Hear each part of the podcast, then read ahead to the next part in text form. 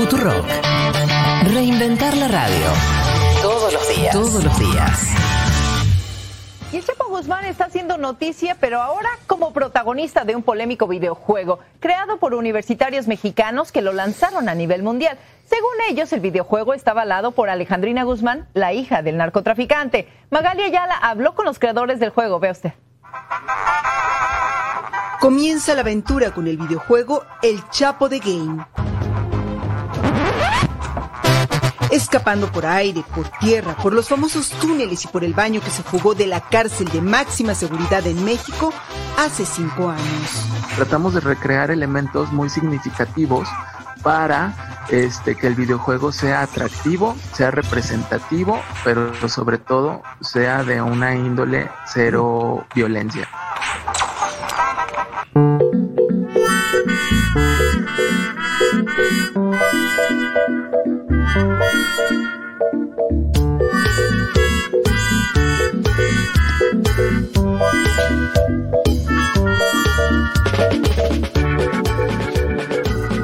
Yo no sé si, si me compro el juego del Chapo Guzmán que no tenga violencia, es un poco. Yo estaría esperando otra cosa. No sé. A priori me parece que sacarle la violencia a un juego donde el protagonista es el Chapo. No sé, no entiendo que un poco cuál es la gracia, no sé cómo lo ven Es un poco inverosímil, claro. Sí, como, como. Yo me me imagino que. Me imagino un Chapo disparando. Que, sino que es un. El Chapo tipo Candy Crush. Medio. Bueno, puede ser una historia alternativa del Chapo también, ¿no? ¿Qué hubiera pasado? Hay un, hay un universo que no, que no conocemos del Chapo, quizás. Me gusta. Por ejemplo, ¿qué hubiera pasado? O, o- o- o una historia, pues decís, este, contrafáctica. ¿Qué hubiera pasado si las drogas fueran legales? Y el Chapo es un niño que estudia otra profesión, que se dedica a otra cosa. Algo así. No, pero ahí dice igual, eh, cuando explica el juego, dice que va escapando, o sea, escapa De de la la, cárcel. justicia, escapó de la cárcel. Pero sin derramamiento cuesta, de sangre. ¿Cómo? Sin derramamiento de sangre sería. Ah, Indo- ¿Viste que dice indolente? No, sin violencia. Bueno, está bien. sin violencia, cero violencia. Claro, para los niños. Para los niños. Eh, no sé, qué sé yo. Este, a mí siempre esta cosa me lleva a pensar eh, a que. Bueno, el Chapo se escapó dos veces, creo. O tres. Creo que tiene, tiene una, ahí un- un, eh, una cantidad de escapes de México hasta que lo engancharon los Yankees. Ahí ya creo que le va a costar Claro, más. ya está. Ahí le va a costar más, me parece. Ahora estaba, estaba viendo que lo, lo trasladaron de cárcel en Estados Unidos, no estaba más en, en- en la de Nueva York, esa famosa, eh, el correccional de Nueva York, y lo trasladaron a otro lugar. 30 años de eh, prisión y cadena perpetua. O sea, me parece que está al horno. Eh, difícil, hace rato no se escapa además nadie de, de- de cárceles de alta seguridad de Estados Unidos, me parece, ¿no? Ya no es tan fácil. Pero México hizo, hizo. lo- creo que se escapó tres veces al final. Eh, la última, la que nombraban ahí en el audio, hace cinco años. Eh, no sé. Yo, lo- a mí lo único que se me ocurre decir y pensar es que voy a ser voy a ser totalmente extremo en mi pensamiento. A ver si alguno se la banca. Eh, fin de la guerra de las drogas, legalización Sí. total de las drogas y libertad al Chapo. Ah, polémico. Sí, pero si legalizás, polémico. si legalizás las drogas de verdad. Sí, pero el tema es que no es solo por la venta de drogas, digo, un montón de Bueno. crímenes y de cuestiones que están detrás. Pero están ligadas a, a un negocio ilícito. ¿O no? Sí. Está bien, pero digo, una cosa es avalar y que en todo caso No, se sí. legalicen las drogas de ahora en más, y otra es darle la libertad a. Sabemos que Bueno. ha estado detrás de un montón de crímenes Sí, sí. justamente por este tema, ¿no? Pole- muy polémico, Fede. Lo, lo- lo decía un poco en chiste, un poco en serio, pero yo no me olvidaría que atrás de todo este chiste de sí, de los cárteles y la, toda la cosa horrible, está un problema puramente, te diría, comercial. Totalmente. Vos eliminás eso y no sé cuánto queda, ¿eh? De esa estructura. Eh, así que, qué sé yo, no sé, se discuten tantas cosas. Esa, esa siempre queda ahí, ¿viste? Además, ¿cuántas veces vamos a demostrar que las guerras contra las drogas no funcionaron, que generan personajes como Guzmán? Y ahí está, los yanquis siguen ahí como impidiendo eso, porque además lo otro que pasa es, hay consenso de, de- de todo el mundo, los, los políticos mexicanos están medio de acuerdo también en eso. Me parece que hay otro que pone la, la traba Sí. para que eso no y bueno, ocurra. y, y saltando un poco a Colombia, que también es uno de los países con por ahí más problemas por el narcotráfico, la escuchaba justo en una entrevista muy interesante que le hicieron a Ingrid Betancourt esta semana, y ella también, digo, a ver, habiendo estado secuestrada Claro. un montón de años y toda la historia, ella se mostraba también bastante a favor de justamente legalizar las drogas, como viendo que no hay ningún tipo de salida o que no ha habido ningún tipo de salida en todas estas últimas décadas. Bueno, por eso, ustedes, ustedes amigos, no, no, está bien, resguárdense en su condición de periodistas eh, serios. Yo me animo a decir, eh, libertad a- al Chapo, pero como condición antes legalización de las drogas. El mundo va a ser mejor, ¿eh? No tengo ninguna duda. que estamos defendiendo el derecho a ser libre. Uma rígida política de controle da natalidade. I asked one of the top people in China. I'm going to deliver Brexit. Dicen que yo soy el presidente pobre. Pobres son los que quieren más. The International Monetary Fund is also a 信心和决心不会变。Nuestra gran nación, que viva México.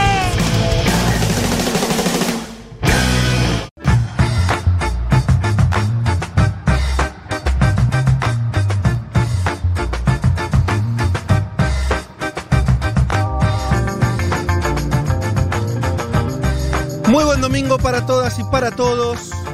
Nueva emisión de Un Mundo de Sensaciones en un domingo gris, plomizo. Qué linda palabra, plomizo. Eh, pero, y creo que está hecha para un día como hoy, por lo menos si estás eh, en la ciudad de Buenos Aires y sus alrededores, el día está así. Pero bueno, eh, es solamente el clima. Y además, como, como decían también eh, en nuestros compañeros que antecedieron a, a este programa, eh, cuando abrió el hecho malito comentaba lo mismo, decía, bueno, también la situación medio cuarentenil, pandémica, hace que importe un poco menos el clima, ¿no? Eh, no estamos pensando, por lo menos de vuelta, los habitantes de Lamba y ahora buena parte del país también, tampoco estamos pensando en, en grandes algarabías. Así que a escuchar, ideal para escuchar radio, ¿no? Eh, hasta las 3 de la tarde vamos a estar acompañándolos, contándoles lo que está pasando en el mundo, por lo menos nuestra mirada acerca de eso. Por supuesto que lo que con lo que abrimos, eh, ya, bueno, ya, hay un montón de mensajes diciendo algunos que me quieren mandar a mí a la cárcel, eh, No, que soy apologético del Chapo, no, bueno. A favor, a favor, ¿eh? Acá van a hacer apología de las drogas y del narcotráfico en vivo. Digo, no sé por qué no hay una orden de captura. Con- este. mm, Bueno, nos avisan, una monteviana nos avisa que hay elecciones en Uruguay, pero por supuesto, estamos al tanto y sobre eso hablaremos hoy también. Eh, el- un cordobés, cordobés dice, se llama así, comparto con Fede. Bien, este, yo solamente le decía lo del Chapo, obviamente, en chiste, eh, pero lo de las drogas bastante menos en chiste. ¿Sí? Eh, está bastante. Hay cosas que están comprobadas. ¿Viste? En este mundo donde todo se pone a veces en discusión, hasta si la Tierra es redonda, hay cosas que están bastante comprobadas. La verdad es que no encontramos una manera de, de lidiar contra el narcotráfico. Y la verdad que la opción de legalizar y desde ahí regular y controlar parece la más obvia, la más simple eh, y la que por lo menos nos llevaría a otro tipo de problemas. Así que, en fin, por lo menos yo no tengo muchas dudas de que va por ahí la cosa. El programa de hoy no va a ir por ahí. Vamos a estar hablando de muchísimos temas. Si les parece, arranquemos a hacer eh, la venta rápidamente de lo que se va a tratar el programa de hoy. A ver por dónde arranco.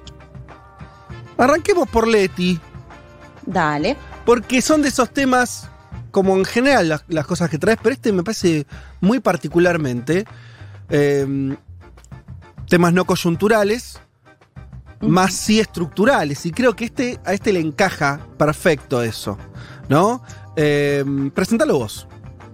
Dale, a ver, es un tema que tengo cierto temor a que quizás por ahí de pronto aburra un poco porque no tiene como algo concreto que uno va contando, pero que son sin duda dos hechos que son claves y sobre todo claves para entender gran parte de cómo eh, actúa la geopolítica, cómo actúan los intereses, sobre todo, bueno, en en estos casos, dos casos que vamos a contar, que tienen que ver con el canal de Panamá y el canal de Suez de cómo operaron justamente los intereses de las potencias en contraposición justamente al interés de los propios países, en este caso Panamá y Egipto, donde justamente pasan estos dos canales navegables que son claves, muy claves para lo que tiene que ver con el comercio. Sí, sobre todo porque, perdón, te interrumpí, no, que eh, me parece, vas a hablar de dos eh, eh, cuestiones que, o sea, que son la misma y que al mismo tiempo esa cosa de que de, qué manera un territorio muy pequeño se vuelve tan estratégico.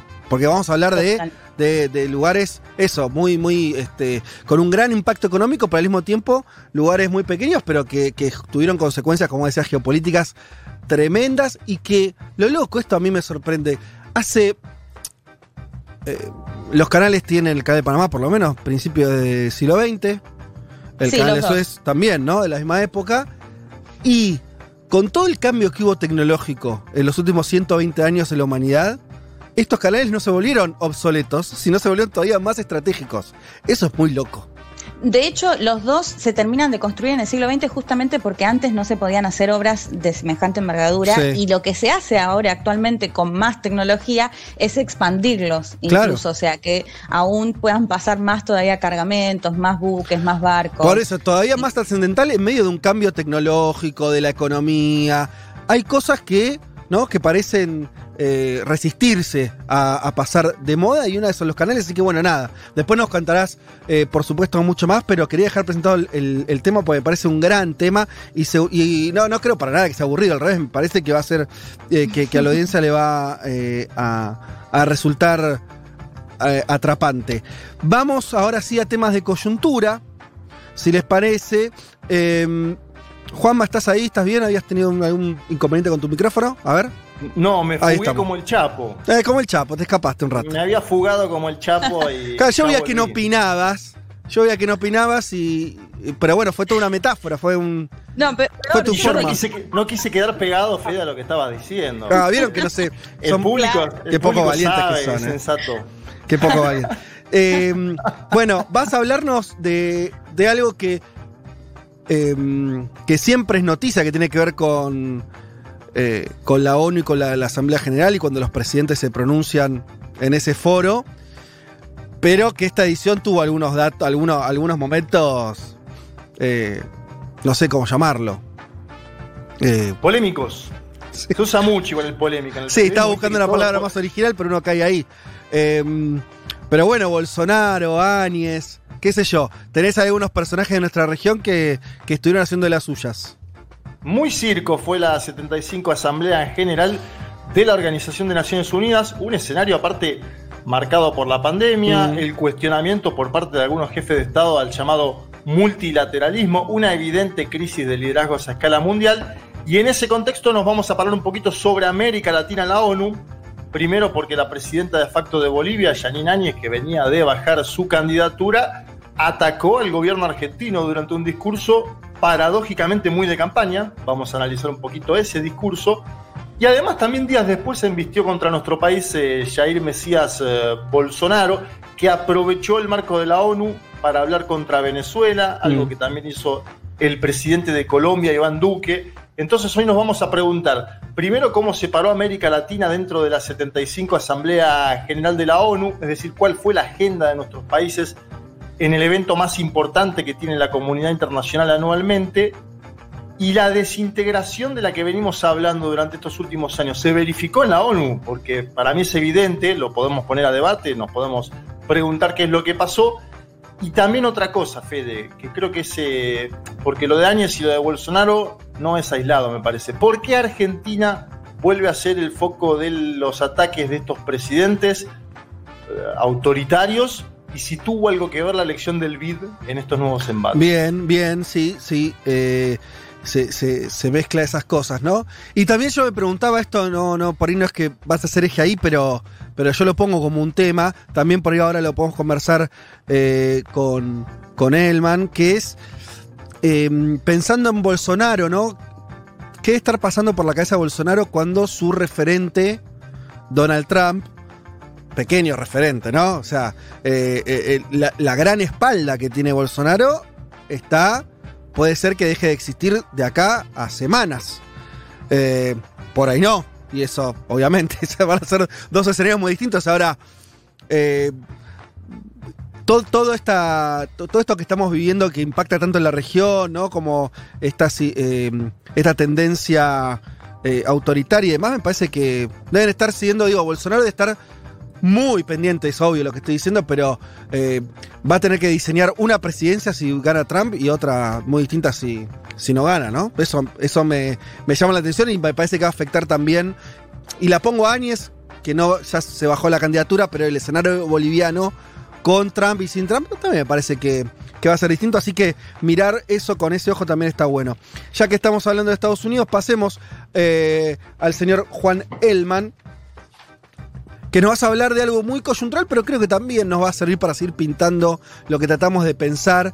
Yo lo ponía en Twitter medio en chiste, medio en serio, eh, hablar de un, un imperio declinante que, está, que parece implosionar al mismo tiempo, ¿no? O sea, una tendencia de Estados Unidos hace mucho tiempo a, a- a tener que ceder un poco de, de poder a nivel mundial, pero lo está haciendo de manera poco tranquila hacia adentro, ¿no? Es un país que está atravesado por un montón de, de dilemas complejos y nos vas a hablar en concreto eh, de lo que pasado estos días con Trump versus TikTok. Mm. Sí, coincido, es un poco un síntoma, ¿no? Que resume un poco la, discus- la discusión global.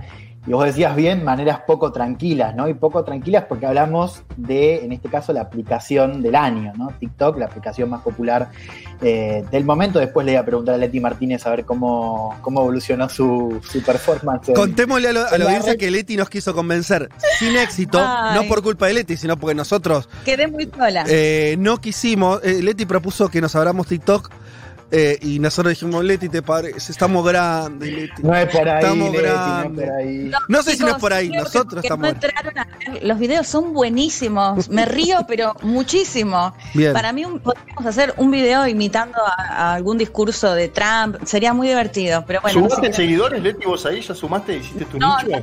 no, no se ve. No, no. Hice un par de videitos y de hecho los bajé, pero no, no, los hago, los subí, los bajé, no sé cómo es bien la historia, pero no, no quedan públicos.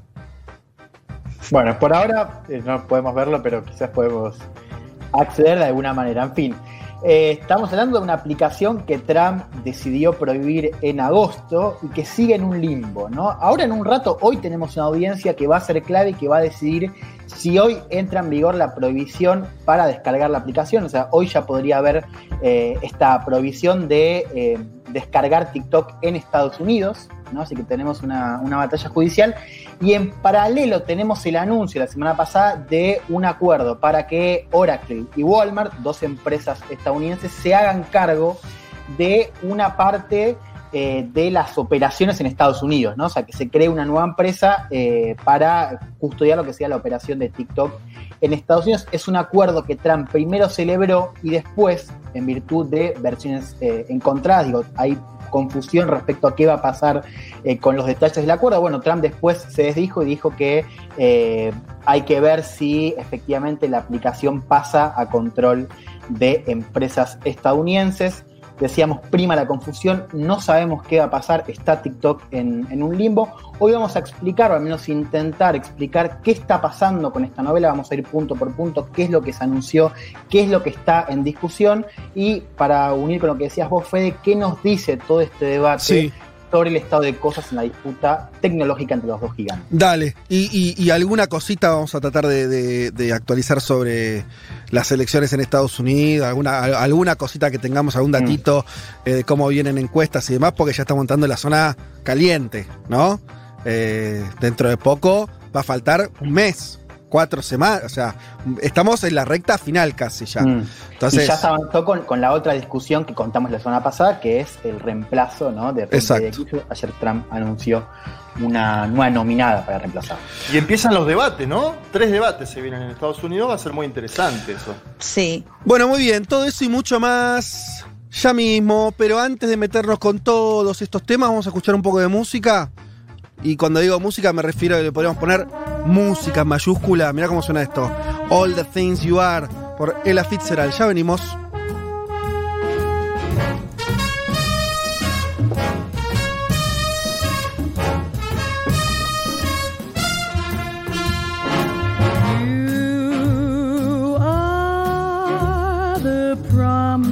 Kiss of springtime that makes the lonely winter seem long. You Vázquez, Hillman, Martínez, Carga. Hasta las 3 de la tarde. Un mundo de sensaciones. Futurock.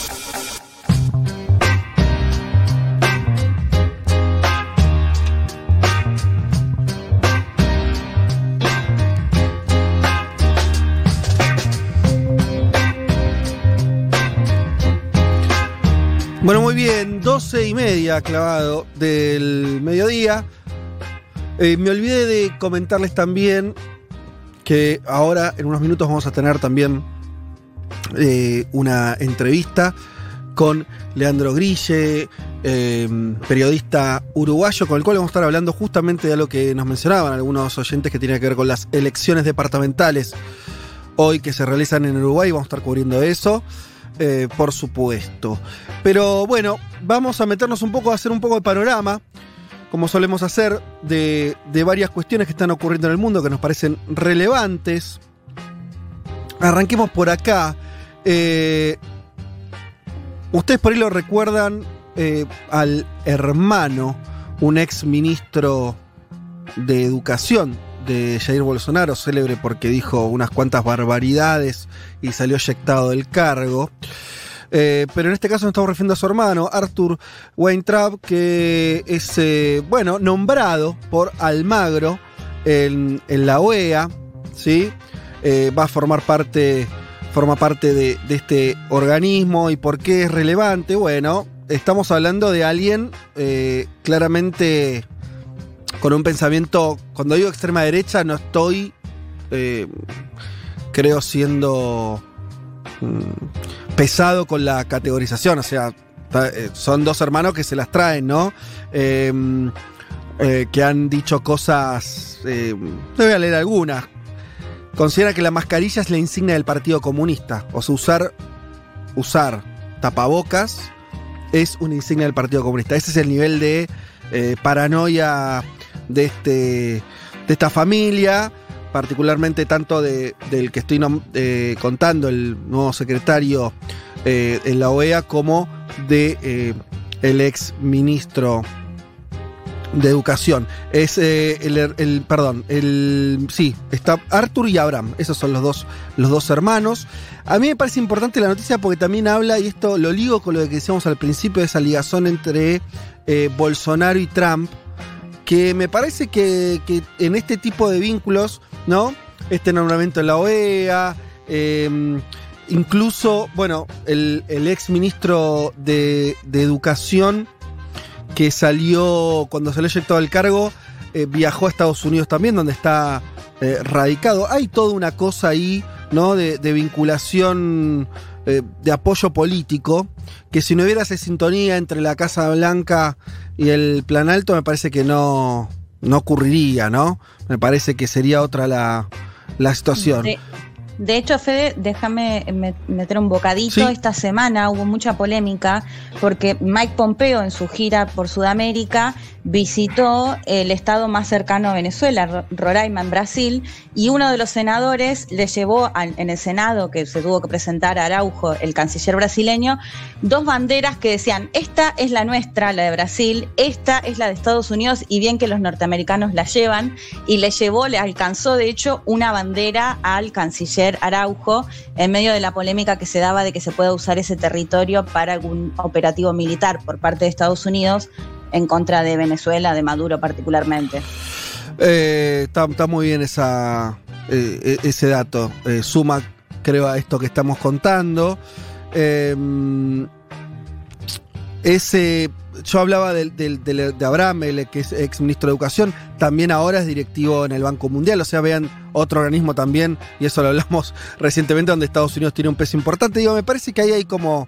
eh, hay que ver esa, esa alianza política, me parece que es que es muy fuerte, por ahí más de lo que estuvimos, lo, lo estuvimos narrando eh, eh, en el último tiempo. Sigue graficando, Fede, un poco la deriva de Luis Almagro, ¿no? Justo hoy que hay elecciones en Uruguay, ese ex canciller de José Mujica, que tuvo un giro abiertamente derechista, que apoyó eh, el golpe de Estado eh, en Bolivia, porque hay que- hay que decirlo así, ese informe fue el que también precipitó el golpe. Me parece que este nombramiento va en esa sintonía y no deja de ser preocupante. Hace semanas, además, pasó lo de la Comisión Interamericana de Derechos Humanos, donde Almagro no dejó que Abrao siga en el cargo. Bueno, me parece que hay toda una, situación de parte de ese ex canciller de Uruguay, ex canciller de Mujica, además, que evidentemente ya juega directamente a los intereses norteamericanos. Sí, em, les doy un dato más. eh, quien acaba de asumir entonces el cargo que le dieron es secretario de Acceso a Derechos y Equidad, ¿no? La Organización de Estados Americanos. Les leo alguna- algunas perlitas de su pensamiento. Dice que la pandemia se trata de una conspiración globalista, ¿eh? une a ultramillonarios y a la izquierda internacional. Bueno, eh, le decía, la mascarilla o el tapabocas, como lo quieran llamar, es un- una insignia del Partido Comunista. De hecho, hay unos videos, porque ahora los dos hermanos están en Washington, donde están sin- diciendo, mirá, un país de verdad, donde no tenés que andar con, con el tapabocas obligatoriamente. ¿no? Están como, como una militancia importante respecto a, a todo esto. Eh, de Alberto Fernández, después que vas a hablar vos, Juanma, también de, de lo, de la, lo de la ONU. Eh, dijo que era un lunático comunista. Le gusta la palabra comunista, cual, me parece a cual, endilgársela a cualquiera. Eh, Ponele comunista todo, ¿no? también, eh, sí, eh, da clases de derecho él, este hombre, y sostuvo que los indígenas no eran gente y los chinos no entienden el concepto de ley. Bueno, qué sé yo, así estamos. Esperemos que dure poco la pesadilla. Pasemos a otra noticia. Nos vamos para Italia. Lo hemos tratado acá, ¿se acuerdan que les contamos hace un tiempo, creo que fue hace un- dos semanas, si no me equivoco, que, que les contamos que se venía un referéndum en Italia para eh, la reducción de los miembros de su parlamento, ¿sí? De los actuales 945 a 600, una reduc- una reducción importante. Todo esto sustentado en la idea de que había que bajar el gasto político. Bueno, finalmente el sí, o sea, los que estaban a favor de esta reducción, sacaron casi el 70% de los votos. El no se quedó con un 30%, por lo tanto esto quedó aprobado. Eh, algunos entienden que es una forma de, de- espaldarazo al actual gobierno de Giuseppe Conte, que obviamente hizo campaña a favor. Eh, pero sobre todo, obviamente todos lo identifican como un discurso, como un triunfo de el discurso antipolítico, que en Italia, también lo contamos acá, de hace muchísimos años está muy instalado. Revisaba, eh, por ejemplo, la cantidad de partidos que se eh, presentaron en las últimas elecciones en Italia, 35. ¿no? Mirá lo que es la fragmentación política. Un país Sí. que supo ser bipartidario, que supo tener eh, ¿no? como partidos fuertes, eh, la democracia cristiana. Partido Comunista Italiano, digo, er- era un país de partidos políticos. Hoy eso está totalmente roto. Obviamente que el discurso sobre esto, lo que se intentaba mostrar era que en un contexto de pandemia, Italia fuertemente golpeada, la economía italiana obviamente también, la política tenía que dar un gesto y eh, ajustar sus cinturones. Ahora, reducir la representación política, eh, y esto, digo mi idea, solamente en un contexto de mucha, de, un debate muy maniqueo, puede ser entendido como eh, algún tipo de, eh, de beneficio para la sociedad. Quiero decir, vos estás reduciendo la representación. No estás, eh, ni, siquiera de hecho se est- está discutiendo, no sé, el salario de los legisladores. Cuando vos reducís la representación, en realidad algo está pasando ahí o, estás eh, dejando afuera, bueno, un caso concreto, Italia tenía, por ejemplo, 12 representantes extranjeros en su parlamento, pasó a tener 6 y así con, con varias, eh, varias cuestiones. Me interesó esto que leí por ahí, donde intentando obviamente que los que apoyaron decían la cantidad de, de euros que se iban a ahorrar. Igual los mismos números que, que tiraban desde oficialmente desde el gobierno era un ahorro que puesto en el presupuesto italiano era medio un chiste, entre 100 millones de euros y 400 millones de euros, depende de uno a cuatro años, una, un ahorro que eh, medio insignificante, pero Carlo Cotarelli, director del Observatorio de Cuentas Públicas de la Universidad Católica de Milán, dijo, fue un poco más allá, y dijo, el Estado solo ahorrará 57 millones de euros al año. ¿Y saben lo que representa eso del gasto público? El 0,007. Sí. El 0, o sea, nada. Demagogia pura todo esto, ¿no? Demago- Sí, de demagogia hecho- pura. Sí. Fede, perdón, pero esto que vos decías de medio de la antipolítica, en realidad esta idea era del movimiento Cinco Estrellas que la tenía desde, desde Ajá. sus comienzos y que surge justamente como un partido más de antipolítica, antisistema, digo, está completamente ligado a lo que estabas comentando. Pero sí, en el Totalmente. gasto público es muy menor, es más simbólico, creo yo, en una cuestión de decirles, bueno, nosotros hacemos este esfuerzo, porque de hecho estaba viendo que los legisladores italianos, si no son los que más cobran, están entre los que más cobran de los países europeos. Y Bueno, eso ahora, no se cuestionó. Sí se cuestionó, digamos, limitar la cantidad de legisladores, Sí. no Mm. el sueldo. Ahora dicen que van hacia, hacia eso que vos decís. De hecho, Ah, ¿no? Como bueno. que se abre.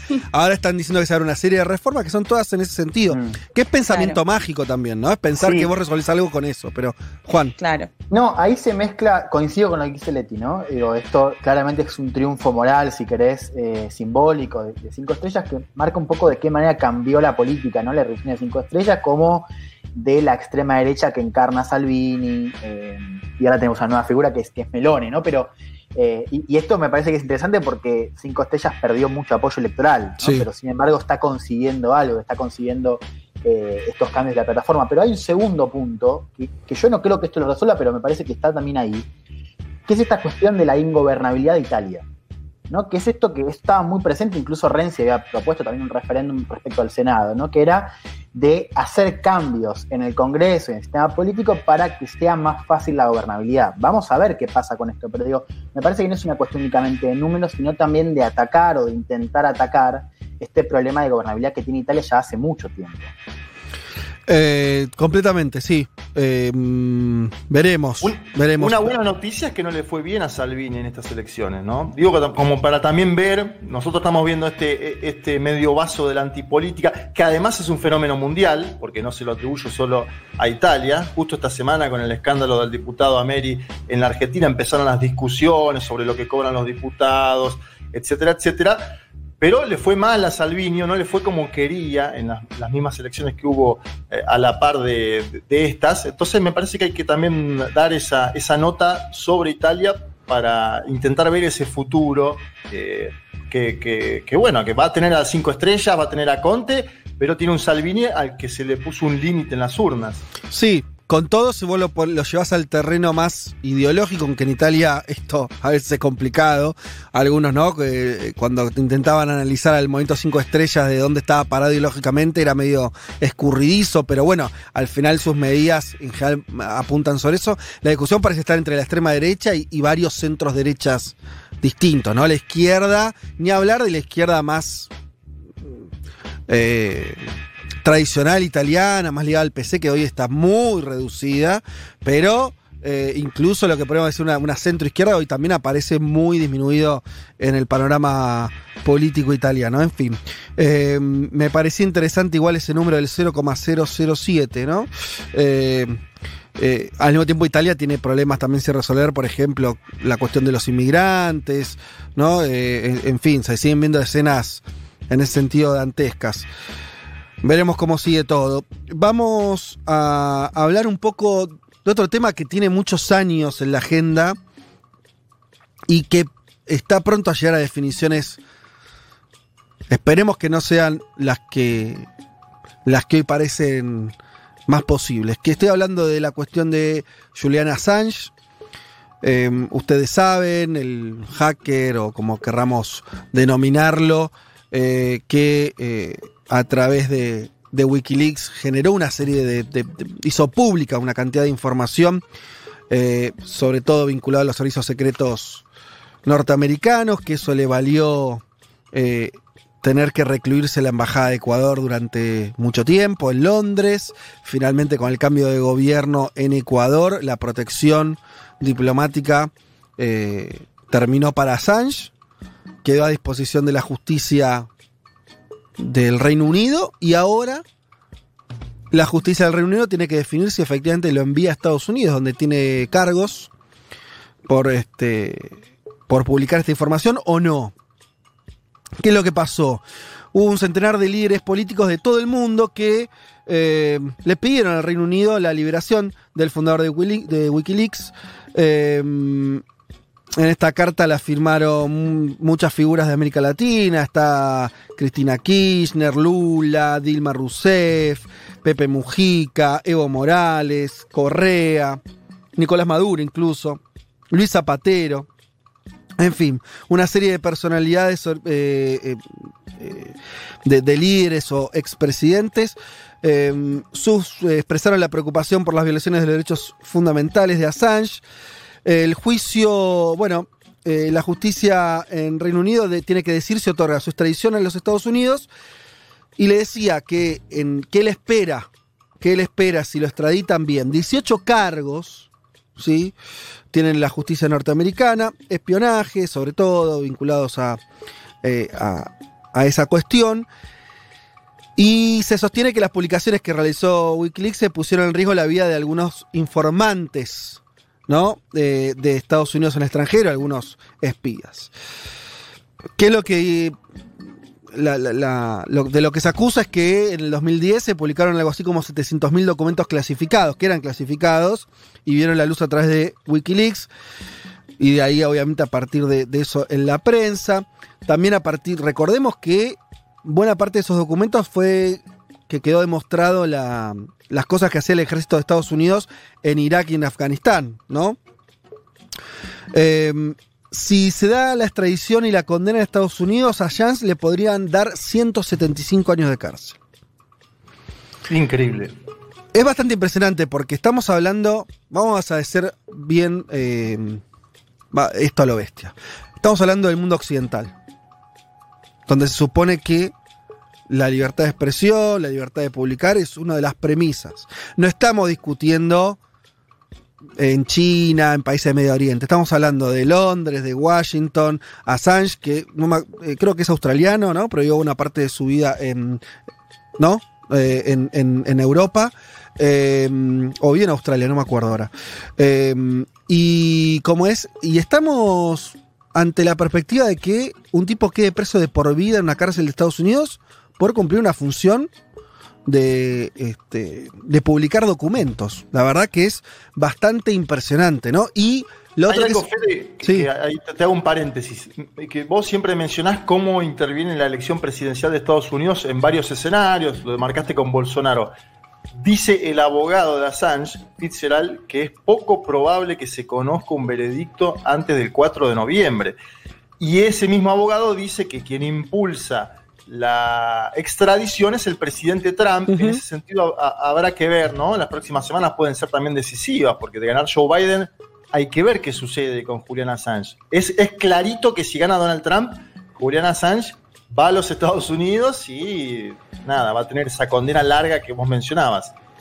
Bueno, otra. Se agrega sobre, si- si, eh, sobre esta elección presidencial de Estados Unidos que decimos que va a ser tan relevante, se agrega, se agrega un hecho más que, que puede ser esto, lo que vos decís, que dep- depende cómo salga la elección, se va a jugar la suerte de Assange. No, yo no, no tenía claro eso, tampoco tengo claro qué va a pasar con el juicio en Reino Unido, si ya eso, eh, no, no, no sé si hay información sobre eso o, o todavía hay unas cartas ahí para pelear desde el punto de vista jurídico.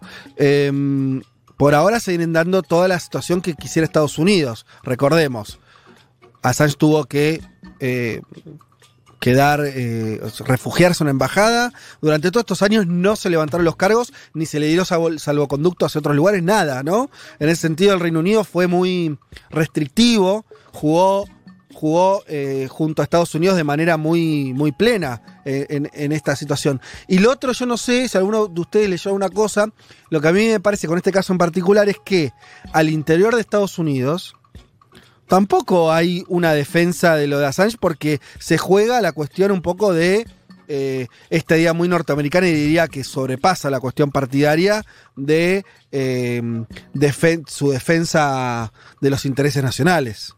¿No? Digo, hay más defensa de Assange fuera de Estados Unidos, dentro del progresismo internacional, por eso sí menciona esta carta, que dentro de Estados Unidos. Y perdió agenda también, me parece que eso es otra cuestión, digo, al margen de los intereses puntuales. Es un tema que hoy me parece que tiene mucha menos gravitación que hace un par de años. Mm. Toda esa discusión me parece que perdió bastante gravitación por, ¿Por qué? no solo por la pandemia. No, digo, en general, vos lo decías bien, yo creo que es una causa que se, se menciona mucho desde la izquierda y que tiene, por supuesto, un montón de ramas y es relevante. Pero lo cierto es que hoy me parece que ya no, no perdió mucha gravitación. De hecho, fíjate que las noticias estas de allá, salvo algunas puntuales, no hacen ni siquiera primera plana. No, Eh, cuando, cuando eh, te- si efectivamente tiene que afrontar un juicio y, y alguien, digo, y queda, como probablemente quede este, sometido a una, a una cadena perpetua, me parece que va a ser, va a ser un masazo eso, ¿eh? Eh, ¿No? Yo creo que, a ver, por supuesto, eso va a ser una noticia, eso sí, va a estar en primera plana, pero no creo que haya mucho ruido, sinceramente. Ajá. Sí, de vuelta va a haber, eh, vamos a ver editoriales, eh, pronunciamientos, pero la verdad es que no creo que tenga mucho ruido. Lamentablemente. Le agrego un elemento que es otra elección, la de Ecuador. Es ciudadano ecuatoriano, Julián Assange. Tiene la nacionalidad, entonces hay que ver. Ahí si gana Andrés Arauz es un escenario, si gana el banquero Lazo es otro, en el sentido de la voz que él puede elevar Ecuador como país del cual Assange también es ciudadano hacia la comunidad internacional. Digo, me parece que ahí en lo de Alberto Fernández, Alberto Fernández también firmó esta carta. Cristina, todos los liderazgos eh, sudamericanos de lo que era la década eh, ganada, podríamos decirle, hay algo ahí, ¿no? De decir, bueno, no, se puede permitir que, haya una extradición a los Estados Unidos y que sea condenado a casi 200 años de prisión. Sí, yo, eh, mira, por ahí, bueno, veremos cómo, puede ser que tenga razón eh, Elman y que esto no, no levante mucha polvareda. Eh, a mí me parece que es un contexto donde vamos, se va a estar discutiendo mucho en los próximos años la cuestión de eh, el vínculo de los ciudadanos con las redes sociales, con internet, con el derecho a la información, y me parece que esto también hace un poco, eh, toca un poco esa fibra, ¿no? Eh, pero bueno, qué sé yo, veremos qué, qué ocurre. Pasemos a otro tema. Esta es una buena noticia, y la verdad que en este programa no solemos dar buenas noticias. Así que vamos a, a contarla.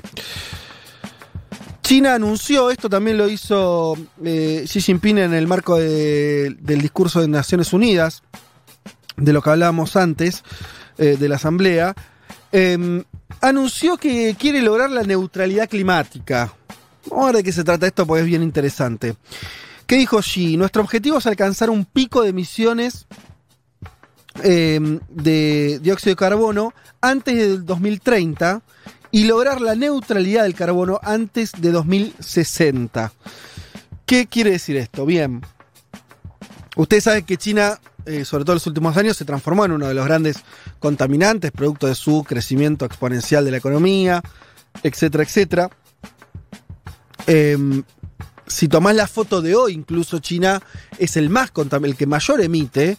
Ahora, eh, cualquier, eh, eh, si, si estuviéramos charlando con alguien del gobierno chino, diría rápidamente, bueno, sí, pero yo contaminé los últimos 15, 20 años. Estados Unidos y Europa vienen contaminando hace 150, lo cual es cierto también. Em, pero, insisto, en la foto de hoy, China, por su envergadura y el crecimiento de los últimos años, es el mayor emisor. Pero al mismo tiempo, su líder político está diciendo que China, a diferencia de lo que está proponiendo, bueno, el propio Trump en este, en este contexto en Estados Unidos, pero muchos gobiernos también europeos que son mucho más reacios a rever sus propias políticas energéticas, Xi dice, nuestro pico de emisiones lo tenemos que lograr antes del 2030. O sea, Podem- cada año China contamina más que el anterior porque crece. Incluso en, el contexto de la pandemia, algunos dicen que va a terminar creciendo, ¿no? Eh, este año. Eh, entonces, mayor crecimiento, mayor contaminación. Lo que quieren es que antes del 2030, en algún momento entre eh, los, próximos 10 años, se logre el pico. Pensemos que parecido a, lo- a- a los gráficos de pandemia, ¿no? O sea, el pico de emisiones llega a su punto máximo de acá a 10 años, ahí empieza a descender y en los próximos 30 años posteriores, entre 2030 y 2060, vaya descendiendo esa contaminación hasta que sea neutral. ¿Qué significa que sea neutral? Que se emita tanto dióxido como se recupere. No me puedo poner acá a explicar, además habría que hablar con un especialista en medio ambiente. Hay, distintas maneras, algunas naturales en las que el propio planeta reabsorbe el dióxido de carbono y hay otras eh, que se pueden, que las puede hacer el hombre, aunque son técnicas complicadas. Lo que dice todo el mundo, el consenso que hay es que la mejor forma de bajar o de llegar a esa neutralidad es que emitas menos dióxido de carbono, o sea, lo menos posible, ¿sí? Em, el Climate Action Tracker estima que el aumento de la temperatura global será de 2.7 grados para 2100, o sea, los próximos 80 años. Y el anuncio chino, o sea, si los chinos cumplen lo que acaban de anunciar, el calentamiento bajaría a 2.4. Solamente con que China cumpla eso. O sea, fíjate que estamos hablando de eh, 0,3 grados, lo cual en, estos asuntos es mucho decir. Eh, y estamos hablando de un compromiso de solamente un país. Eh, así que bueno, hay mucha expectativa. Además, esto le da un poco de impulso también al famoso acuerdo de París que venía, venía siendo eh, medio dejado de lado, insisto, sobre todo por Estados Unidos. Y les doy la lista de los países contaminantes que no figuran dentro del grupo que estaría haciendo, que se- sería parte liderado por China de esta reducción de- del dióxido de carbono. Estamos hablando de nada más y nada menos que de Estados Unidos, de India, de Rusia, de Irán, Arabia Saudita, Indonesia, Sudáfrica, Turquía, Brasil y Australia. Todos países que, que o grandes eh, países industriales o productores de materia prima, eh, o sea que todavía queda una agenda importante. Ahora, que China haya dicho, puesto eh, el punto y haya dicho, vamos a ir hacia eh, una neutralidad en cuanto a las emisiones de carbono, de acá a 10 años tener el pico, y acá al 2060 que sea neutral, o sea que sea ecológicamente sustentable, bueno, es una buena noticia. Y diría algo más, a diferencia de lo que podría decir cualquier otro líder de un país occidental, lo dice alguien que en los 2060, no sé, Xi no, pero probablemente gobiernen los mismos. Entonces, es una agenda que uno podría decir, bueno, si se comprometieron a hacerla, es probable que la cumplan, ¿no? Por lo menos, eh, seguramente van a estar ahí para. eh, bueno, para ver si, si la cumplieron o no, pero sin restricciones de tipo electorales o políticas para llevarlo adelante. Y por último, última noticia de este panorama. Hemos hablado acá, ¿se acuerdan del opositor ruso envenenado, Navalny? Que lo subieron a un avión, le dieron un tecito, no se sabe bien, se descompuso y quedó, eh, llegó prácticamente en coma a Alemania, donde tuvo que ser internado. Se descubrió ahí o se confirmó lo que se suponía, que había sido, obviamente, que había ingerido un, un veneno. Eh, y ahora fue dado de alta, o sea, se recuperó, zafó, zafó Navalny. Tuvo Eh, un mes y pico, ¿no? Internado, un mes y pico. Sí. Tres laboratorios europeos llegaron a la conclusión de que había sido envenenado con un agente nervioso, desarrollado con fines militares en la época soviética, o sea, de origen ruso. Y los países occidentales pidieron al gobierno de Putin que dé explicaciones e investigue. Moscú rechaza las acusaciones, nosotros no tenemos nada que ver. Es más, esto, el Kremlin, el Kremlin cuando se enteró que Navalny se puso bien, dijo que era libre de volver a Rusia. Yo creo, yo creo que Navalny no, no estaría volviendo rápidamente a, eh, a Rusia. Y aparte entiendo, Fede, que le incautaron los bienes, que la justicia le acaba de incautar los bienes. eh, me parece que es un dato para decirle eh, no vuelvas. Un tribunal ruso ordenó la incautación de, de todos los bienes de, de Alexei Navalny, el departamento de la familia en, en Moscú, eh, que no puede ser vendido ni seguido, etc. pero bueno, los rusos dijeron que igual él, él podría volver y vivir en su vivienda. O sea, le abrió las puertas a volver. Yo no sé si volvería. ¿Qué quieres decir, Juan? No, que pienso en en qué pasaría si el contexto global fuese otro, ¿no? A ver. De, de la repercusión que, que, está teniendo el caso, que, a ver, eh, estamos hablando, digo, así como, como tuvimos eh, opositores muertos, envenenados, de Onemtov y demás, y tenemos Sí. Una historia de periodistas también conocidos. Digo, acá hablamos del, líder opositor que para Occidente es el, más conocido, ¿no? Y el, más representativo, por más de que sea cuestionable hacia adentro, ¿no? Esa representatividad. Eh, digo, pienso que quizás con, un presidente diferente en, en Estados Unidos y un contexto global más, pues, menos enfocado en la urgencia de la pandemia, quizás tendría un poco más de vuelo. Yo creo que hoy el, el- el efecto colateral inmediato es en la relación entre, entre Rusia y Alemania. ¿no? Navalny está ahí y lo que se dice es que esto podría realmente ser un punto de quiebre. Recordemos, Alemania y Rusia tienen una, una relación bastante estrecha. Merkel y Putin, eh, son además dirías que se conocen de hace mucho tiempo. Pensemos, Merkel en Sí. 2005 entra, Putin en el 2000, y que se llevan en términos comerciales, económicos y estratégicos mejor de lo que se piensa. Así que yo creo que, pienso, por un lado, el contexto global eh, me parece que favorece que la repercusión sea más localizada y en esa localización me parece que lo que está en juego es la posibilidad de que Alemania y Rusia se, distiendan, digamos, estén cada vez más lejos a futuro. Bien. Eh, sí, sumemos entonces otra cosa más que con las elecciones en Estados Unidos en noviembre pueden dar, dar un giro y como, como decís, comparto, eh, con un gobierno demócrata podría tener también otro, otro peso este tipo de asuntos y también el vínculo con, obviamente, con Rusia. Bien, hasta acá el panorama informativo. Ya volvemos.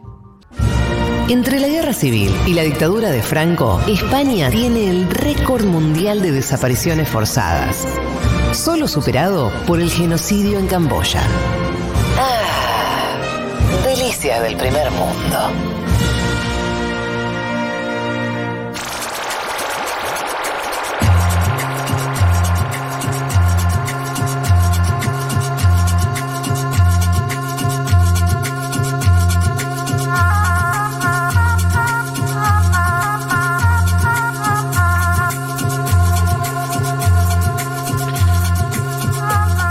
Les habíamos dicho que una de las cosas que queríamos tratar el día de hoy tenía que ver con eh, declaraciones eh, y escenarios que se abrieron en la Asamblea General de la ONU y más precisamente cuestiones que tenían que ver con eh, declaraciones del presidente de Brasil, la presidenta de facto boliviana y demás. ¿Por dónde querés arrancar, Juanma? Empecemos, si les parece, caracterizando un poquito la Asamblea General. A ver, la, número 75, sin dudas, la Asamblea General de la ONU más particular que hayamos vivido en mucho tiempo, eh, al menos desde que cubrimos, analizamos este tipo de eventos. Primero por el contexto de pandemia, desde que inició este año, con gran parte del mundo confinado, con los jefes de Estado interviniendo desde las sedes de gobierno de sus países. Hay una especie de virtualización del debate, de los intercambios, son limitados. Por ejemplo, Donald Trump tuvo un discurso muy duro contra China, diría durísimo, como segundo orador de la primera jornada, y varios turnos después apareció Xi Jinping, que le bajó el tono al conflicto diplomático entre ambos países, pero sin saber lo que había dicho el otro jefe de Estado, porque lo había grabado antes. Eh, se da esa cuestión medio... Ah, eh, ok.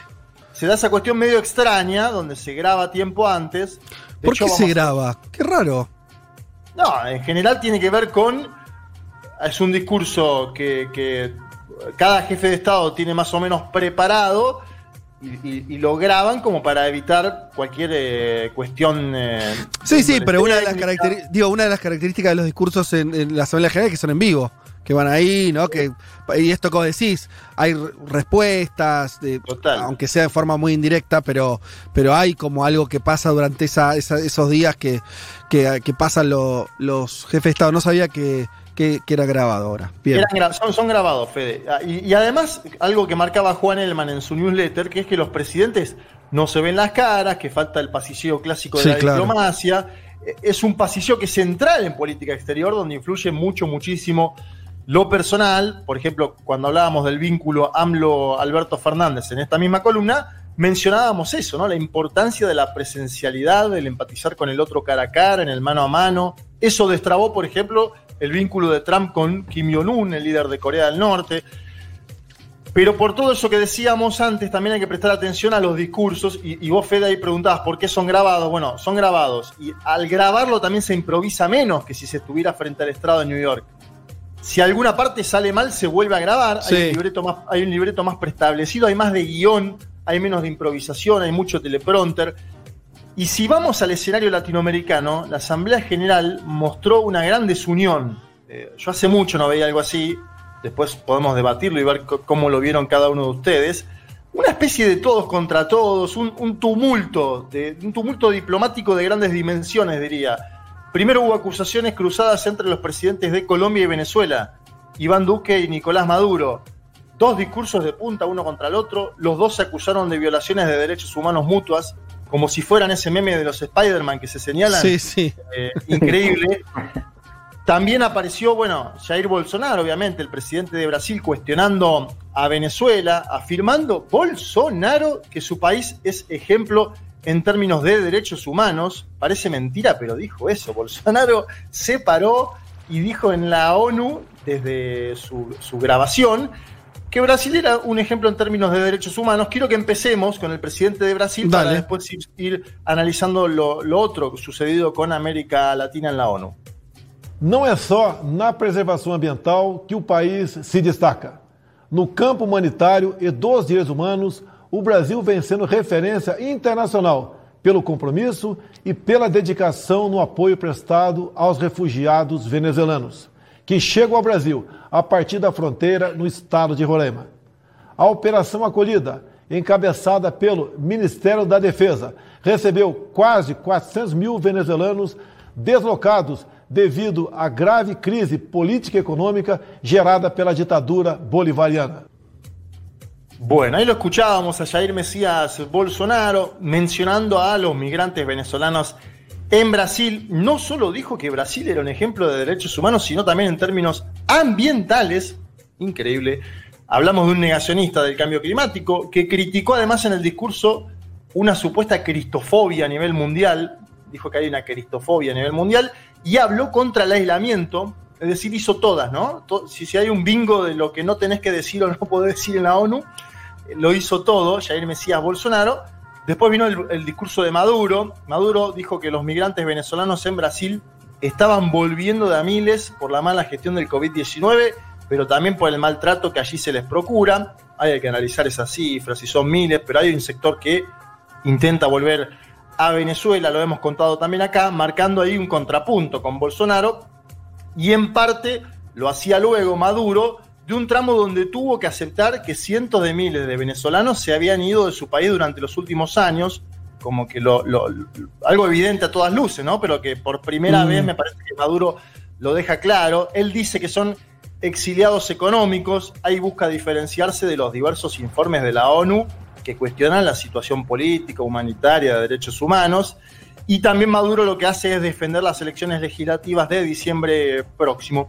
En ese contexto, de puja entre presidentes, de pulso, como dirían los españoles, se dio un discurso flamígero, incendiario, de la presidenta de facto Janine Áñez. No me pareció improvisado por esto que mencionábamos antes, de que es grabado previamente. Es decir, es un discurso flamígero. Claro.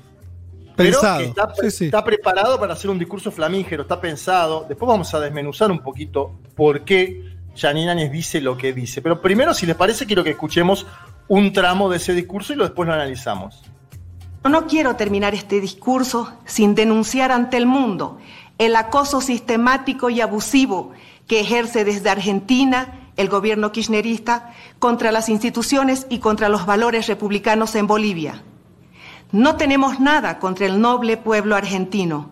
Es más, es una nación que valoramos y queremos como se quiere a un hermano.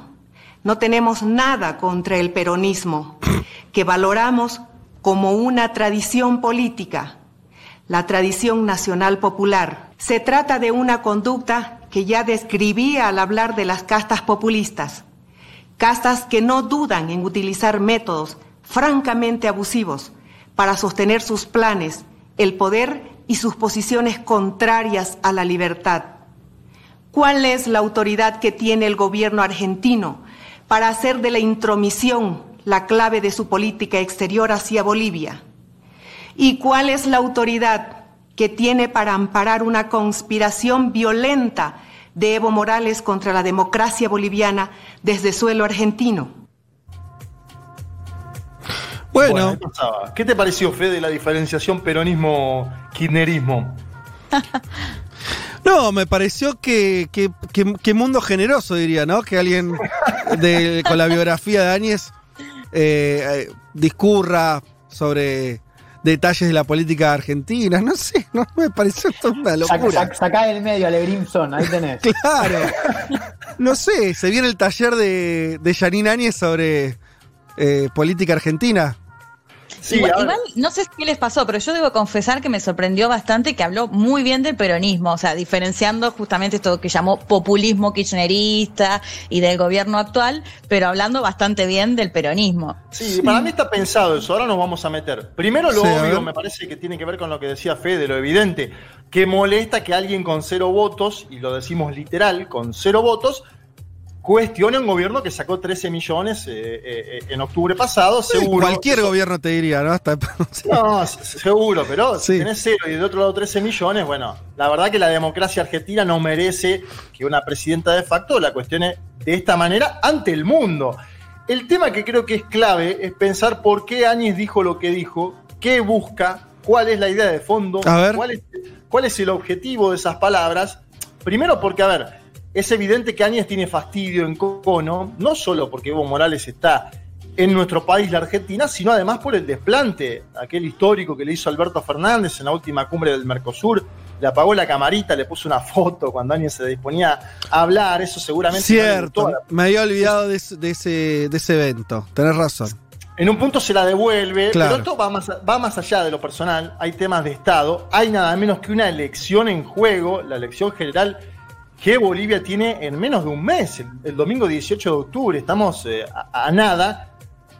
Y, también esa, esa diferenciación ¿no? de separar al kirchnerismo y el peronismo es una estrategia bastante frecuente de los círculos de poder en nuestro propio país, pero no tan frecuente en las caracterizaciones que llegan de otros países. A mí, conociendo un poco el discurso de Áñez, escuchándola seguido, me suena que hay ahí algún tipo de asesoramiento externo. Digo, porque en general los discursos de Áñez suelen estar muy lejos de esta sofisticación teórica. eh, Pero, pero Juanma, lo que yo no entiendo es que, que le, puede decir que le sirve internamente esto que decía Leti, como hablar bien del peronismo para decir que el kirchnerismo. O sea, eso eh, lo entiendo en una, en una editorial de la Nación.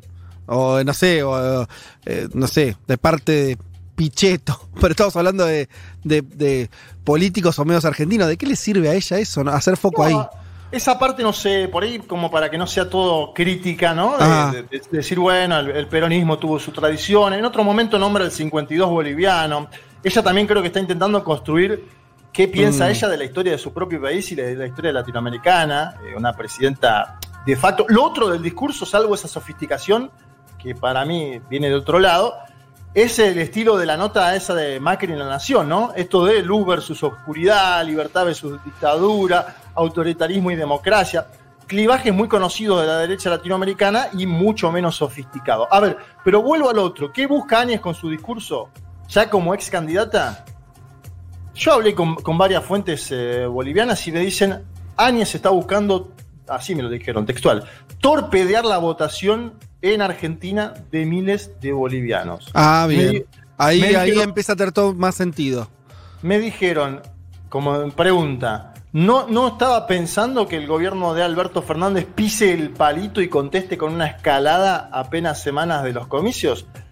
Digo, hay una, hay una hipótesis, ¿no? Sobre la, la- la votación de las y los bolivianos en nuestro país, visto y considerando aparte, Fede y compañeros, que este es uno de los grandes bastiones electorales del MAS en el exterior, Sí. Que Argentina concentra cerca del 70% del voto boliviano afuera de Bolivia, 70%. Hace menos de un mes la canciller Longarich, funcionaria del gobierno de Áñez, dijo que estaba preocupada por una posible manipulación electoral en la Argentina, le pidió al Tribunal Supremo que adopte medidas, es decir, ahí hay que hacer un análisis de... Pero para, para, para, una cosa para que la gente, para que todos entendamos. Vos dijiste, eh, Argentina es electoralmente relevante la elección presidencial en Bolivia. el 70% del voto extranjero se juega en Argentina Sí. y, eh, y además es- son muchos los que votan, suelen votar mu- muchos bolivianos que residen en nuestro país. Eh, en una elección que por ahí se define si gana Arce o no en primera vuelta por, no sé, uno o dos puntos, puede ya ser relevante esa elección. Bueno, vos mencionás dos puntos. Pero para, para, para que te, te- ahí te dejo, quiero decirte una, o sea, preguntarte una cosa más. Lo que vos me estás diciendo es que entonces lo que quiere hacer Áñez es, sería algo así como llevar la discusión al terreno argentino y decirle al votante boliviano si votás eh, al MAS votar al kirchnerismo, hacerte una ensalada ahí y eh, meterse en el debate ese, o sea, como disputar un poco el escenario de, de los residentes bolivianos en Argentina, ¿sería eso? Yo creo que más bien está buscando una escalada diplomática que todavía no hubo. Ah, y pudrirla directamente. Que, un, que se- quiebre, un quiebre diplomático. Me parece que apuntaba más a eso, porque es un discurso muy incendiario, que creo que Cancillería no pisó el palito y después vamos a meternos en eso, pero me no respondió, que- claro. No, salió como jugando para el costado, Mm. le contestó con alguna, alguna cuestión interesante. Pero para, vuelvo a lo del 2%. Sí. Vos decías, una elección que se puede definir por, do- por el 2%. ¿Sabes cuál es el porcentaje No me jodas. del padrón electoral total en la elección boliviana? De los votantes argentinos. 2%. En- Entonces, Ah, claro. a ver, Muy relevante, muy relevante. do- 2% y que, eh, en los últimos años 1,5 han ido para el MAS desde el 2009 para acá, cuando se empezó a implementar el voto en el exterior, es importantísimo. Es decir, si ese voto es mayoritario, de dos puntos, va 1,5 a Luis Arce y puede definir si hay o no segunda vuelta. Voy a la posición de Cancillería Argentina que hizo la cartera de Solá. Bueno, no salió con los tapones de puntas a buscar ese quiebre total con el Estado Plurinacional de Bolivia. Emitió un comunicado de esos que se le suelen llamar quirúrgicos, ¿no? Porque apuntó a la idea, pero dijo, la Cancillería Argentina lamenta que en su intervención ante la Asamblea General de la ONU, la señora, la señora Janine Áñez, haya insistido en procurar involucrar al gobierno argentino en plena campaña electoral en la política interna del Estado plurinacional de Bolivia y luego le pide el comunicado que Áñez eh, concentre su energía en las elecciones eh, presidenciales libres y transparentes.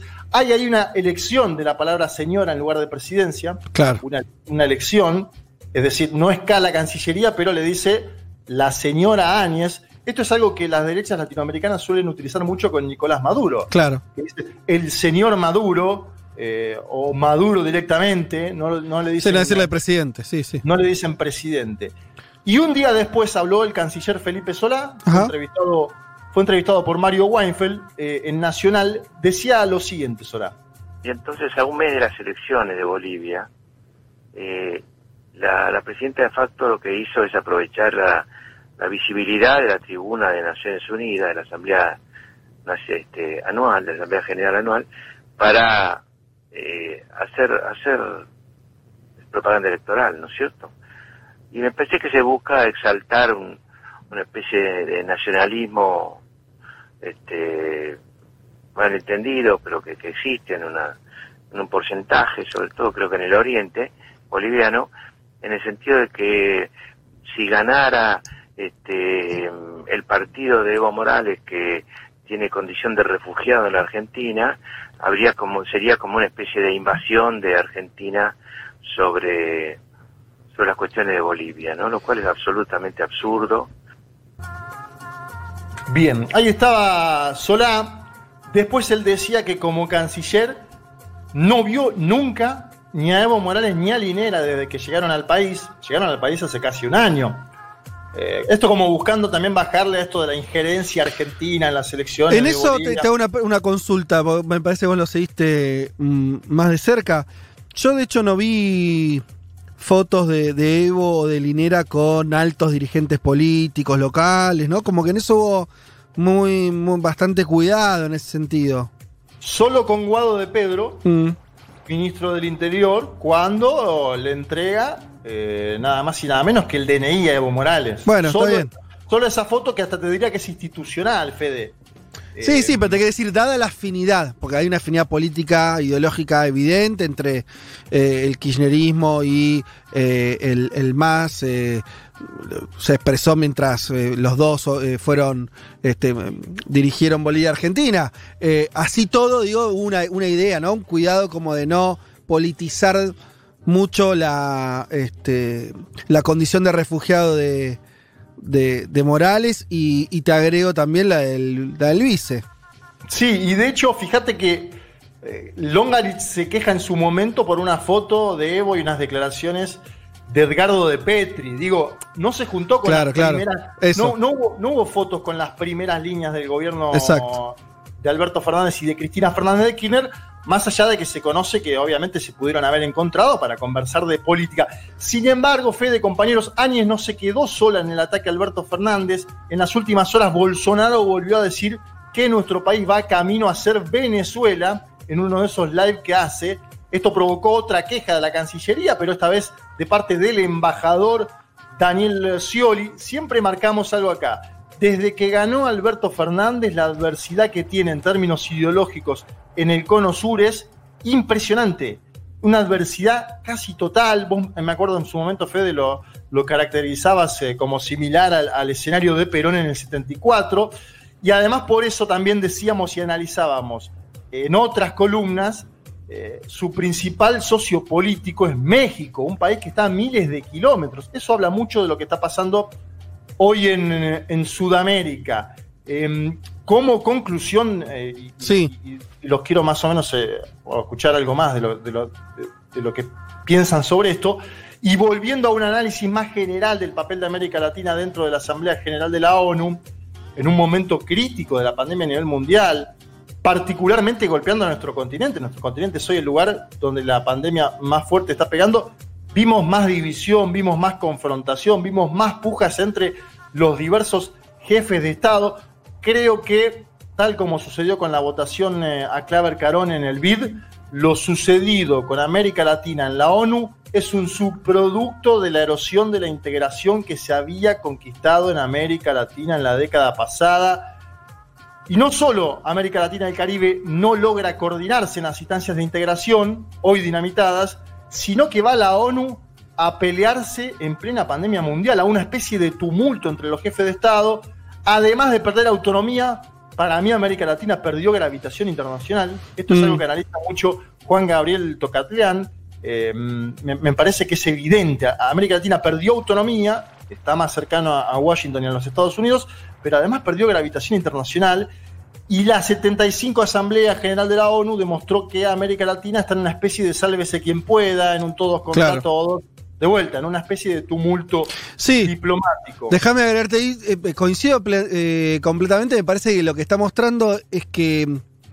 ¿Ustedes se acuerdan cuando se decía que hacia donde va Brasil va América Latina? O sea, Claro. básicamente, ¿qué, era- qué- qué decía esa, esa tesis? Es que es tan grande Brasil en relación al resto de, de los países, incluso en relación a Argentina, que también es uno de los países grandes, Brasil eh, empuja muchísimo más y que hacia donde va Brasil se orienta la región.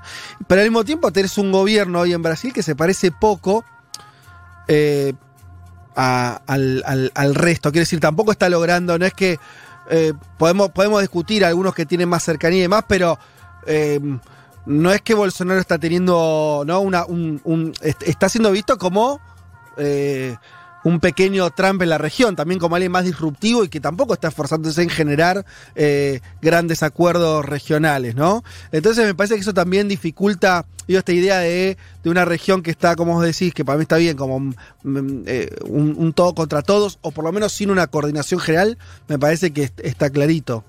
Juan, Sí, ¿quería decir algo, Elman?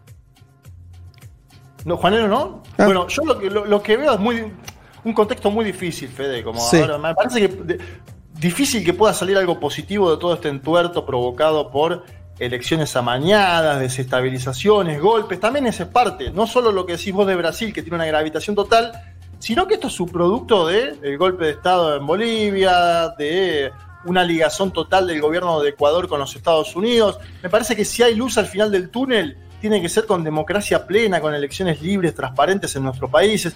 Espero que las elecciones que vienen, vienen muchas elecciones importantes. Hoy abre el escenario eh, Uruguay ese calendario.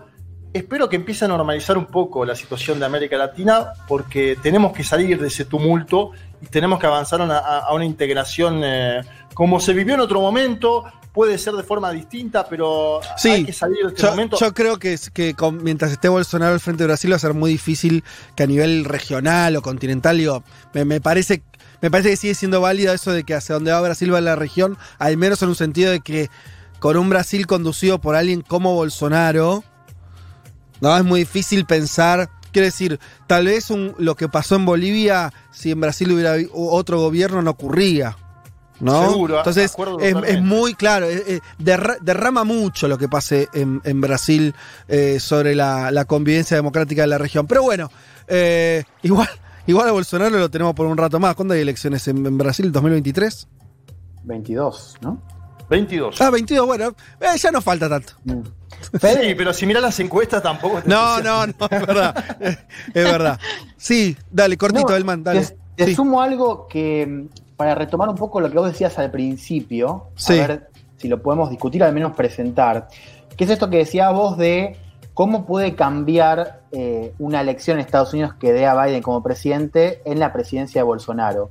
Eh, que me parece que es una pregunta muy relevante que tenemos que empezar a hacernos más de cara a, a- a noviembre.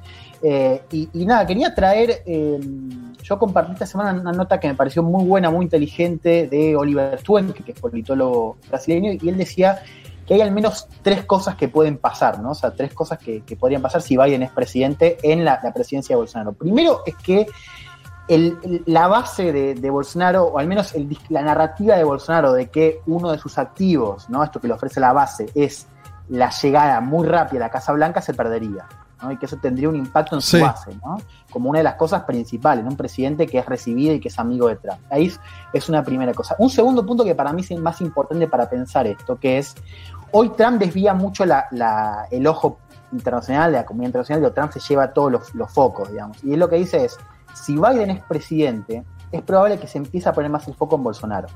Mm. ¿no? Y ahí sí, sí, sí, yo creo que hay algo de, de- de- de la política exterior de Bolsonaro que va a tener eh, un escollo más importante, digo, por esto del foco, no de Estados Unidos únicamente, porque lo, lo tendría con Biden, sino también del resto de la comunidad internacional. Y un tercer punto es la cuestión medioambiental, ¿no? Lo que dice Stunkel es un frente que ya tenemos en Europa, digo, ya vimos lo, lo que decía Macron respecto al, al acuerdo de, del Mercosur, Sí. todas las ideas que vienen desde Europa, junto a Biden, que seguramente digo, Biden tiene una, una agenda bastante progresista respecto a, a cambio climático, digo, ya ese frente sería un impacto notable en la política ambiental de, de Ujú. Bolsonaro. Dice, es muy difícil que siga de esa manera si ya tiene un frente unido eh, entre Europa y Estados Unidos. No, sí, y, y- y- y yo creo que nos, nos daríamos cuenta, eh, sobre todo, viste que hay cosas que te das cuenta eh, cuando no están, lo importante que eran. Y yo creo que eso le va a pasar a, a Bolsonaro si no tiene a Trump. Yo, eh, o sea, se va a notar por la ausencia también, ¿no? De, de semejante espalda, ¿no? De- para correr la cancha a lugares tan extremistas y con un discurso tan este, Mm. violento. Leti. Fe- eh, Fede, un brevísimo Sí. comentario en base a lo que decía antes Juanma de eh, los bolivianos y las bolivianas que votan en Argentina. Para que tengamos una idea, la cantidad de eh, bolivianos y bolivianas que viven acá son un poco más de 400 mil. Es equivalente al departamento de Beni. Digo, para que tengamos una idea de la Claro. importancia que tiene el voto boliviano acá en Argentina. Totalmente, Beni. Bueno, de hecho, el departamento del que es oriunda la propia Áñez. Bueno, perfecto, hasta acá. Eh, ya venimos. Un mundo, un mundo de sensaciones. Vázquez, Carg, Martínez, Elman. Información justo antes de la invasión zombie.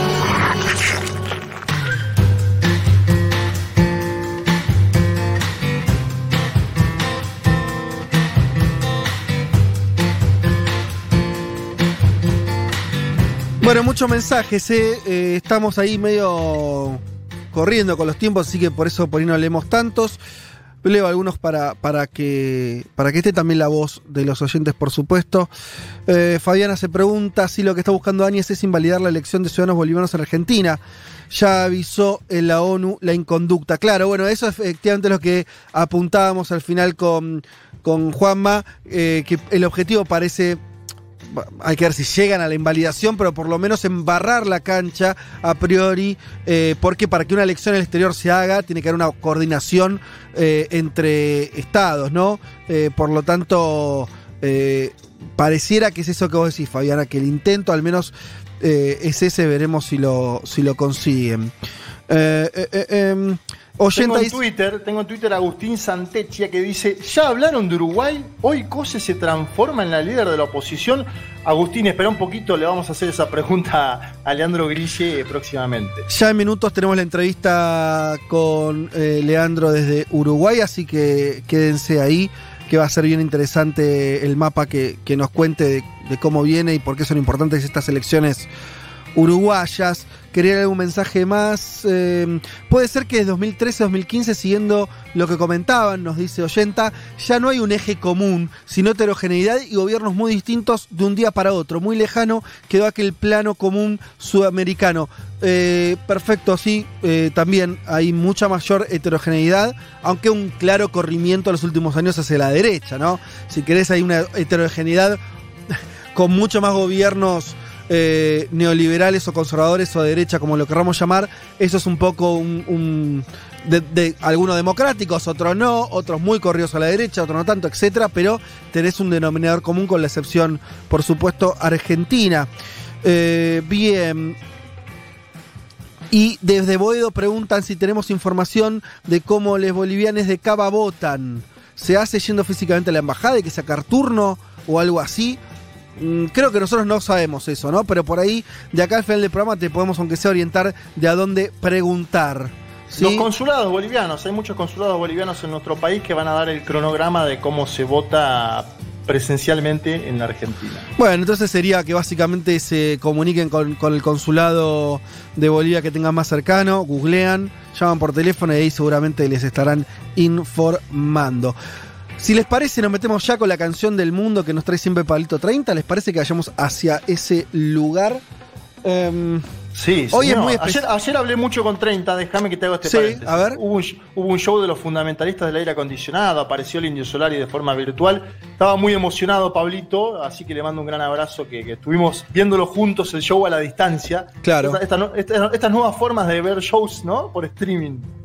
Son, son los dos muy recoteros ustedes, además, así que. Sí, además nos emocionamos porque, claro, ya, llega una etapa ¿no? del avance de la enfermedad del indio que, está en la, que está en la casa, que no puede ir presencialmente a esos shows y, con eso de la virtualidad te da cierta melancolía del pasado que fue Vázquez.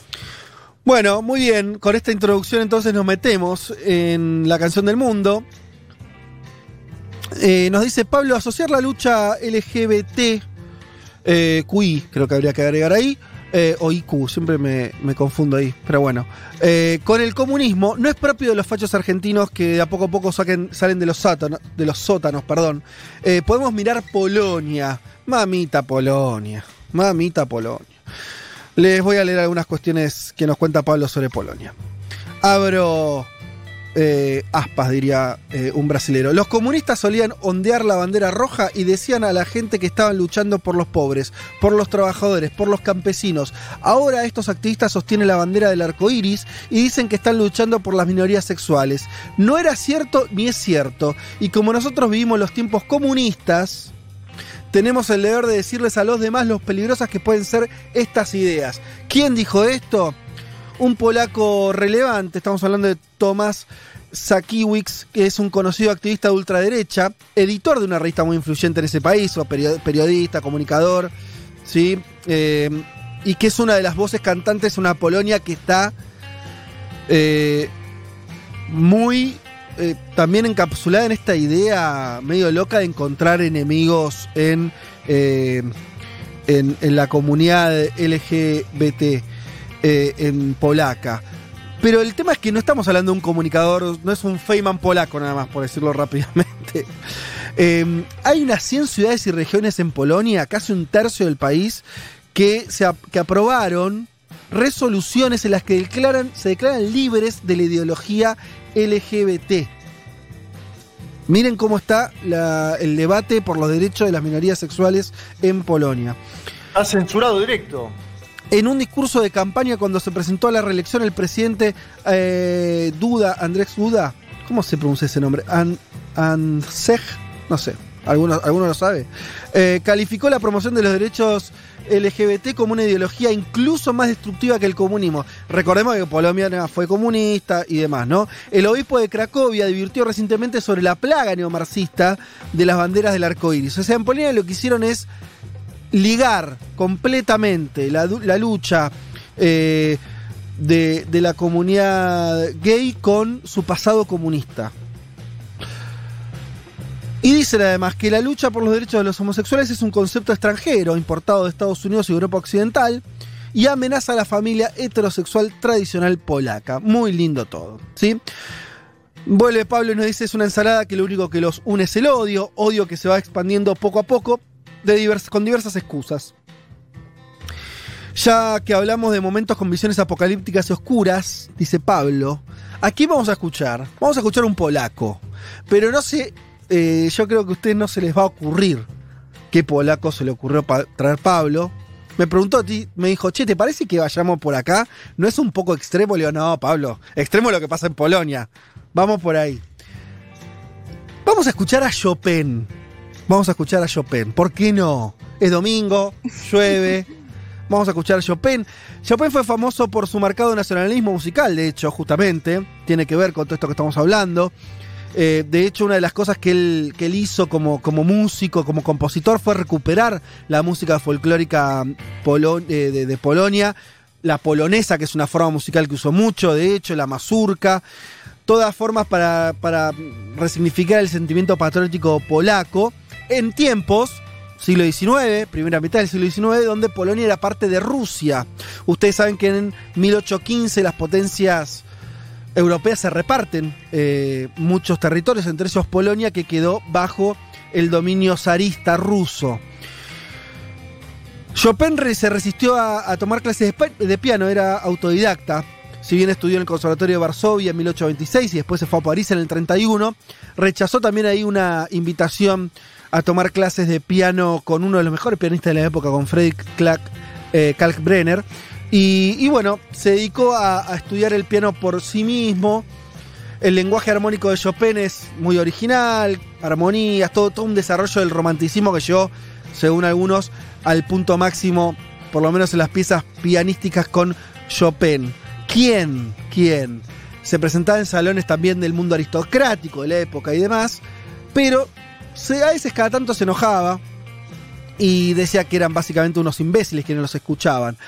Eh, porque también el tipo estaba tensionado, era un exiliado, era un polaco que no vivía en Polonia, ¿sí? Y, justamente extrañaba su tierra. Una de sus declaraciones más altisonantes en ese sentido fue, yo aquí, condenado de la inacción, me sucede a veces que no puedo menos que suspirar y penetrado de dolor, vierto en el piano mi desesperación. Si les parece, para recordar el romanticismo polaco, y tratar de llevar un poco de arco iris, porque no hay colores, al, gris presente polaco, vamos a escuchar una de las canciones, de las canciones, de las composiciones más eh, conocidas de Chopin. Estamos hablando del Nocturno.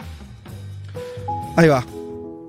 Número 2. Mira qué lindo. Escuchamos dos minutos, la pieza dura más. Pero escuchemos unos minutitos de esto que nos va a llenar el alma y se lo dedicamos a todos los perseguidos polacos. Que el futuro sea mejor que el presente.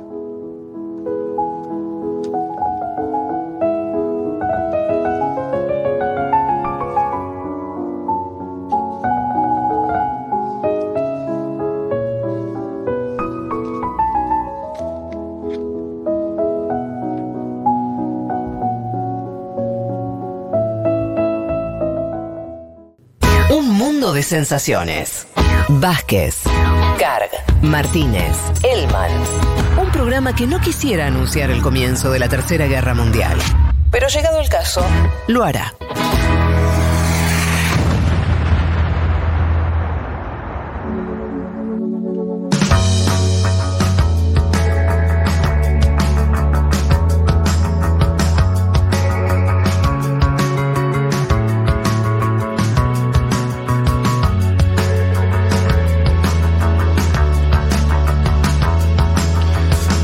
Les decía que uno de los temas que íbamos a tratar hoy tenía que ver con las elecciones en Uruguay. Hay muchos uruguayos y uruguayas que nos preguntaban eh, en la aplicación si vamos a hablar de este tema. Por supuesto. Em, por muchas razones son relevantes la- las elecciones en nuestro vecino Uruguay y para eso estamos en comunicación con un amigo. Él es Leandro Grilla, es periodista y es conductor de Legítima Defensa, programa eh, de televisión que se emite vía streaming, lo pueden ver eh, a través del canal de YouTube de Caras y Caretas de Uruguay. Leandro, ¿qué tal? Fede Vázquez desde acá, Buenos Aires, ¿cómo estás? Buenas tardes, Fede, ¿cómo te va? ¿Cómo le va a todos ustedes? ¿Todo bien? Todo bien, todo bien. Bueno, antes que nada quiero arrancar por acá, quiero felicitarte, lo, lo hice eh, más de una vez eh, directamente por WhatsApp, pero lo hago ahora público, felicitarte por el emprendimiento y, y- y cómo está saliendo Legítima Defensa, eh, un programa de política uruguaya, un programa de televisión que, que además implicó para ustedes eh, un desarrollo eh, novedoso, ustedes venían de la gráfica y se volcaron a hacer un producto televisivo y que por lo que sé está teniendo mucha repercusión. Sí, por suerte sí, Fede, la verdad que fue todo un experimento para nosotros, porque efectivamente veníamos, casi todos ahí veníamos del periodismo escrito y incursionamos en esto, eh, que no había ninguna experiencia más en Uruguay en hacer televisión por streaming, no la teníamos nosotros, pero tampoco la tenía nadie. ¿no? Y, y la verdad que sí, que nos que está teniendo en este momento una buena receptividad de la gente, lo cual además nos alegra mucho. ¿no? Y además porque esto también lo, hemos hablado, cuando, cuando nos podíamos encontrar en un asado en Buenos Aires, eh, la importancia en, cada uno de nuestros países de que haya más medios, ¿no?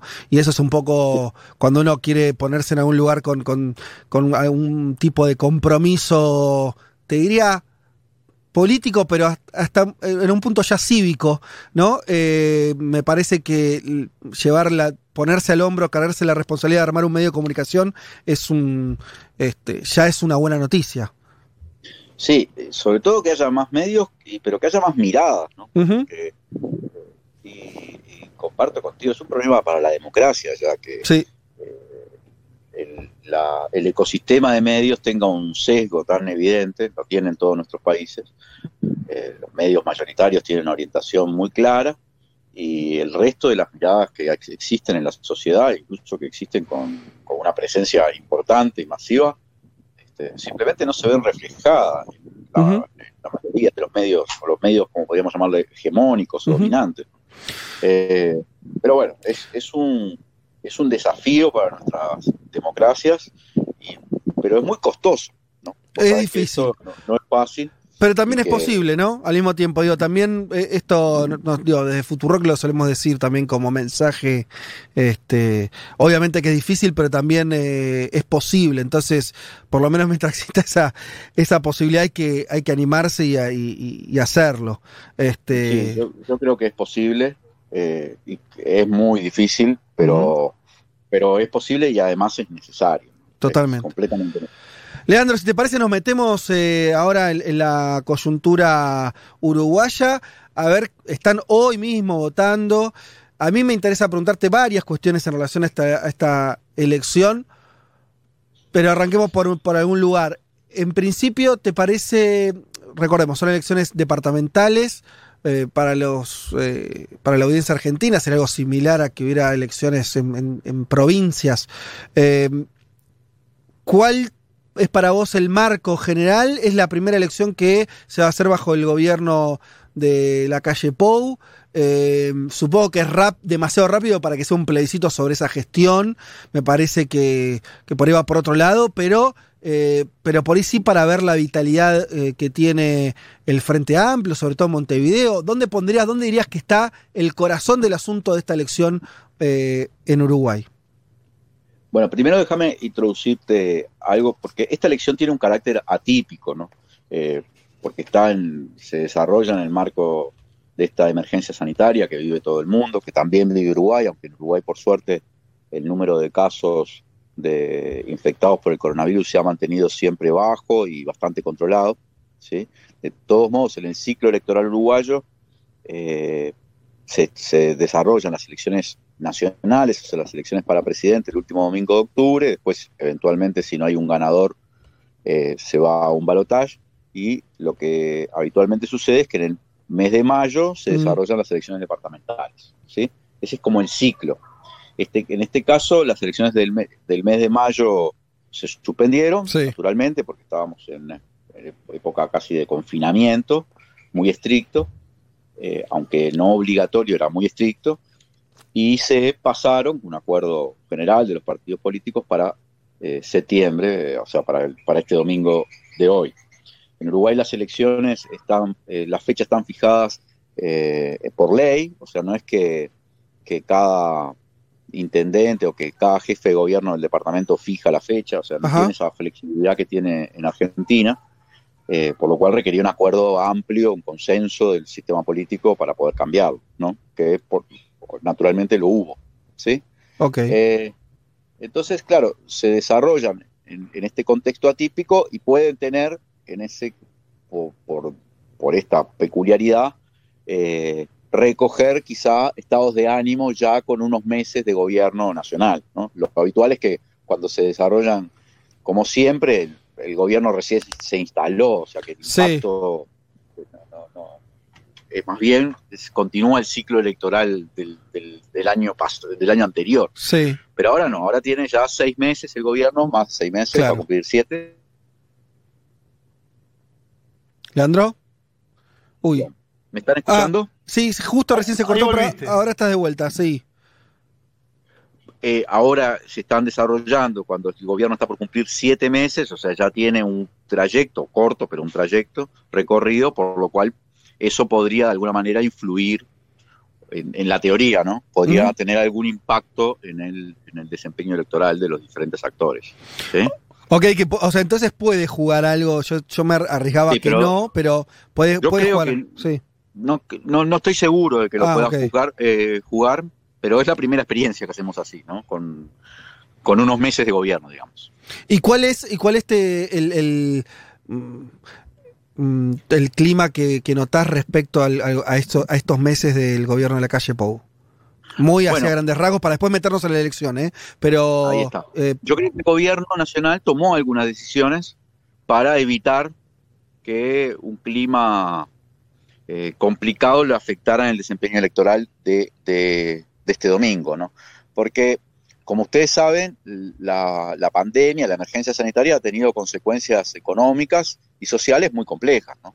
Uruguay ha visto un incremento muy importante de la pobreza en los últimos seis meses, más de 100.000 pobres, nuevos pobres, ¿no? Eh, un aumento muy grande del desempleo, llegó a haber 200.000 personas en seguro de desempleo, estamos hablando de un país de 3 millones y medio, o sea, para que tengan una noción uh -huh. de lo que estamos hablando. Este, y ese seguro de desempleo eh, es, es, una cosa que está prevista por la ley para los trabajadores que están en relación de dependencia y en blanco, dura cuatro meses, ¿no? O sea que podría haberse ya agotado en el mes de agosto, sin embargo, el gobierno tomó decisiones de extender excepcionalmente el seguro de desempleo eh, o alguna forma de seguro de desempleo hasta casi hasta el mes de diciembre. O sea, por lo pronto para que el, la gente que está en seguro de desempleo siguiera con ese percibiendo ese ingreso por lo menos en este momento electoral. Sí. Porque imagínense que si el seguro de desempleo se hubiese eh, terminado como habitualmente en el mes de agosto, o sea, no, claro. a cuatro meses, eh, hubiese se hubiesen dado las elecciones en un contexto donde habría muchísimas personas despedidas, ¿no? Ya sin trabajo, y eso nadie sabe cómo podría afectar. O sea, el gobierno tomó algunas uh -huh. decisiones para mitigar eh, la, el impacto que podría tener la economía eh, de la gente en, en, el desempeño electoral. No obstante, el gobierno en estos seis meses ha tenido claramente una política de ajuste, de ajuste de reducción del gasto público, ha invertido muy poco, de acuerdo a la CEPAL, apenas el 0,5 del Producto Bruto en, fondos para eh, mitigar los impactos de esta crisis, lo cual ha sido muy cuestionado por la oposición y ha generado un clima, eh, de, por lo menos en el sector opositor, de insatisfacción muy grande. ¿no? Con todo, como la pandemia o el, el, la emergencia por el coronavirus no, no se ha reflejado un gran incremento de casos, no hay todavía muchos casos, ni hay muchos muertos. Eso eh, suele ser discutido, bueno, de quién es el mérito, yo creo que hay un mérito medio compartido, ¿no? Entre gobierno, que bueno, ha tenido medidas para seguir los casos, los hilos epidemiológicos, en fin, todo lo que hace. pero mérito compartido digo porque también es reconocido hasta por la propia ONU que el sistema de salud uruguayo que heredó este gobierno, o sea, el sistema de salud que venía en los periodos anteriores, es un sistema muy fuerte, ¿no? Con una inversión muy grande, tanto en, la, en lo sanitario como en el como en el campo de lo científico-tecnológico, que nos permitió, por ejemplo, desarrollar nuestros propios test rápidamente en la Universidad de la República, o sea, desarrollar capacidades para seguir esta epidemia como en tiempo real, lo cual contribuyó a que, a que no se disparara. De hecho, un, solo subrayado, y ahora dejo a Juanma que, que para que te haga la siguiente pregunta. Eh, en los, eh, había visto eh, ayer, creo, los portales uruguayos que iban un día o dos días sin nuevos casos. No, ahora no, ahora, ahora ya llegó a haber días con cero casos, pero después empezó a haber nuevamente. Ahora eh, creo que ayer hubo 31 casos, o sea, bueno, se mantiene por, con una positividad, digamos, en el torno del 1%, hay casos. Claro, positividad, perdón, positividad del 1% eh, cuando Argentina está en el 50, quiero decir, es, es realmente muy destacable. donde la epidemia se instaló y empezó a crecer en su forma exponencial, las positividades son mucho más grandes. ¿no? Estamos hablando de positividad del 1%, creo en este momento en América Latina tiene Uruguay, tiene Cuba, no sé si hay algún otro país que tenga esa positividad, pero habla de una de, una epidemia que todavía no se no, nunca llegó a la fase de crecimiento exponencial, ¿no? Claro. O sea, todavía es rastreable. Cada caso que aparece se puede rastrear sus contactos, ir a buscar, aislar a la gente eh, y entonces se puede mantener controlado. Hay algunos problemas o, desafíos, por ejemplo, ¿qué, puede, qué impacto podría tener el propio, la propia elección de hoy, donde la gente tiene que concurrir a votar, mm. o qué impacto pueda tener, se discute la, marcha del, pasado viernes, la marcha de la diversidad, que es una marcha que se hace todos los años, el Día del Orgullo Gay, eh, que reúne, es una de las marchas más masivas, habría mm. más de 100.000 personas. Imagínense que también dentro de 15 días va a haber grandes discusiones en el caso de que haya casos. ¿Cuál fue el factor que determinó bueno, este, política? Como, en otras cosas, ojalá que en esta Uruguay siga siendo una excepcionalidad en, relación a, la ah, región y ojalá continúen con ese con este nivel de esperemos que se mantenga. Nadie quiere en Uruguay que suceda lo que está sucediendo en los países de la región en relación con, el avance de la epidemia. Pero es una posibilidad, porque todos sabemos que un virus es un virus, no, es una entidad política que uno puede, con, intencionalidad. Se, dispara o no se dispara en función de factores a veces difíciles de, determinar. ¿no? Leandro, ¿cómo estás? Te saluda Juan Manuel Carg. ¿Cómo andas, Juan?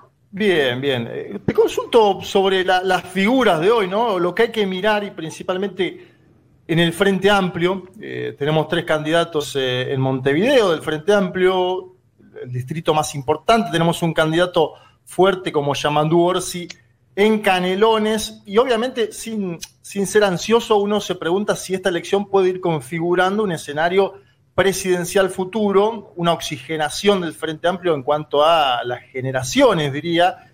Hoy un oyente nos preguntaba ahí en Twitter, si Cose gana hoy, ¿se convierte en la líder de la oposición?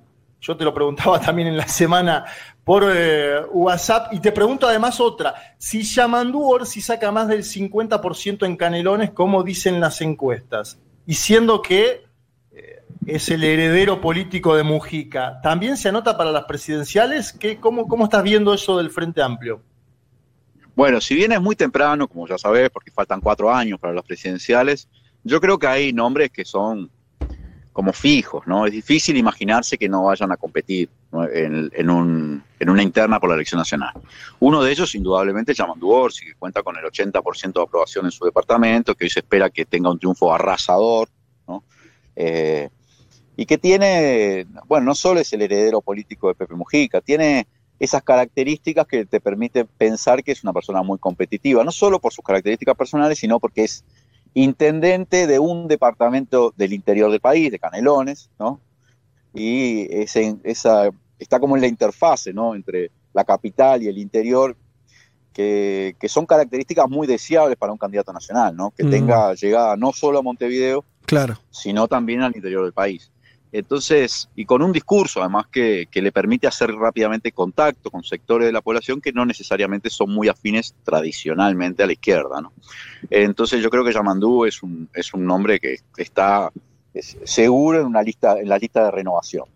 Carolina Cose, en el caso de que tenga un triunfo hoy, eh, también la tenés que contar. ¿no? Ya, ya ella disputó la interna para la elección nacional, es una figura emergente dentro del Frente Amplio, eh, está en este momento en el Senado, o sea, es una persona protagonista ya de los liderazgos de la oposición y por supuesto un desempeño eh, exitoso en la Intendencia de Montevideo es, es indudablemente una- un, un impulso muy importante a la carrera política de cualquiera, ¿no?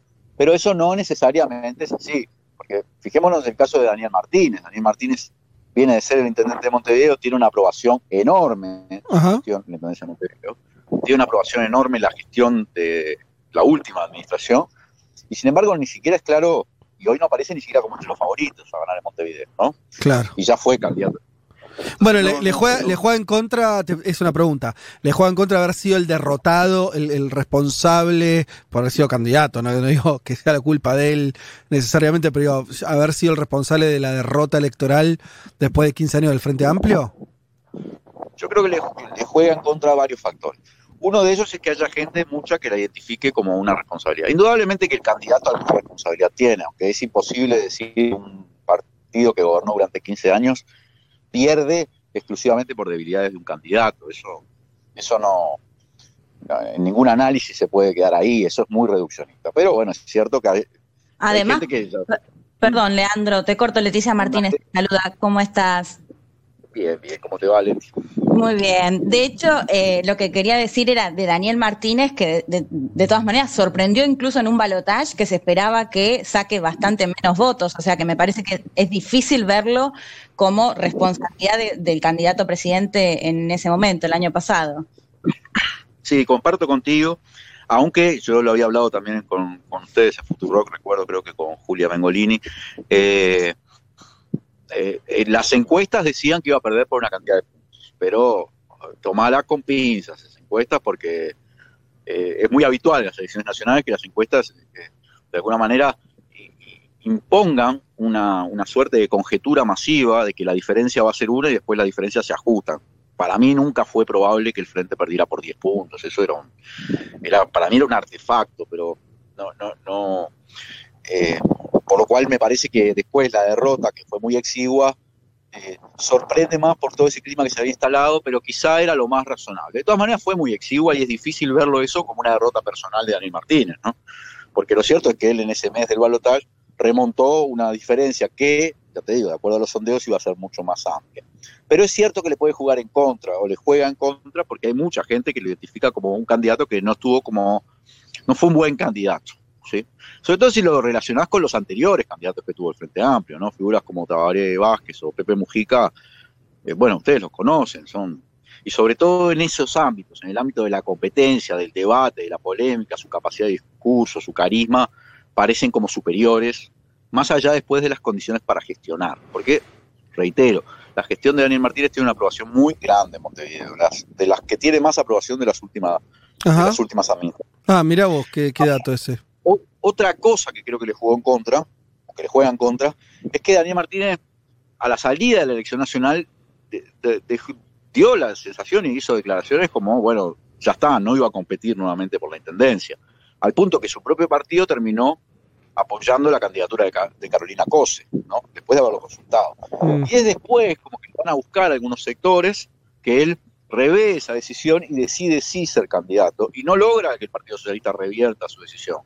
Al punto de que los socialistas que lo apoyaron se fueron del Partido Socialista.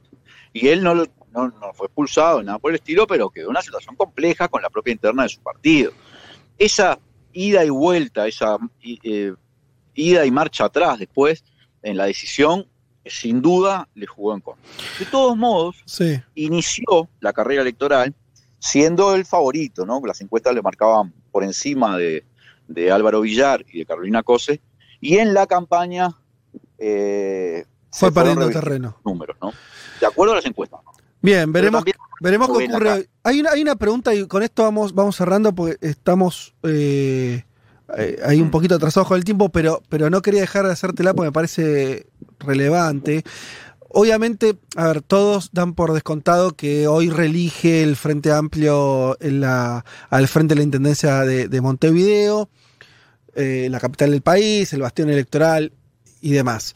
Eh, Iván, eh, ¿cuántos años al frente el Frente Amplio desde la- Hoy van 30, van 30 años de gobierno en Montevideo. 30 años de gobierno? Sí. Eh, explícame si podés muy rápidamente por, vos por qué te parece que el Frente Amplio logra esa continuidad en un marco donde el análisis político en general sostiene que las capitales eh, y, después la realidad lo, lo- lo- lo apoya esto, en general en nuestra región tienden a ser gobernadas por la derecha, la centroderecha, y sobre todo incluso cuando hay gobiernos de izquierda, como de hecho el, Uruguay también lo tuvo todos estos años del Frente Amplio. Sin embargo, la Intendencia de Montevideo, donde hay sectores de clase media y demás, sigue siendo Frente Amplista. ¿Cómo es eso? Bueno, merece un análisis sociológico y quizás se, se, se escapa sí. primero el tiempo que tenemos, pero además este, eh, merece una profundidad de análisis importante. La, pero la ciudad de Montevideo, el departamento de Montevideo, eh, la sociedad montevideana es por lejos mucho más progresista que las capitales de los países de la región. Mm. Olvídate. Eh, el impacto de las ideas progresistas en, en la sociedad montevideana es, es indudable, es histórico, ¿no? Y refleja una construcción, además, que tiene como un siglo desde el vallismo a esta parte, ¿no? Siempre la capital, Mon- Montevideo, siempre fue una ciudad más progresista, más ligada a los valores tradicionales del vallismo, que era muy progresista, en relación con, o sea, no, Sí. no es el Partido Colorado de hoy, ¿no? Sí, sí. Y, este, y después fue Montevideo donde surgió la unidad obrero-estudiantil, eh, la, la- la unión de las centrales sindicales, el nacimiento del Frente Amplio. Tiene mucho peso además la intelectualidad en Montevideo. La Universidad de la República, su sede fundamental está en Montevideo. to- todo eso va generando como una cultura, ¿no?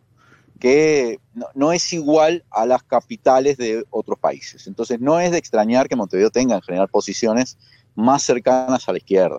La población montevideana es, eh, así que digamos, estadísticamente más progresista, más de izquierda y por supuesto más frente amplista que el resto del país. ¿sí? El, pero el, el- el resto del país tiene sectores o departamentos donde jamás ha gobernado la izquierda. Claro. Algunos donde jamás ha gobernado otro que el, que el Partido Nacional, ¿no? Eh, refleja, ya te digo, casi como una, una composición o una distribución histórica de los liderazgos en el Uruguay, ¿no? Siempre el, el interior fue más blanco, aunque el Uruguay lo gobernaran los colorados, ¿no? Y, y eso se mantiene. De todos modos, en los departamentos, sobre todo en los departamentos litoraleños o en los que tienen más desarrollo económico o capitales incluso más incluso más poblados, es donde la izquierda suele tener más chances, ¿no? La izquierda gobierna Montevideo, Sí, sí. gobierna Canelones, pero también ha gobernado muchas veces y gobierna Salto, Paysandú, eh, departamentos donde hay mucha población, son eh, eh, donde no gobierna es en el interior, profundo, digamos, ¿no? Lejos de Totalmente. la costa.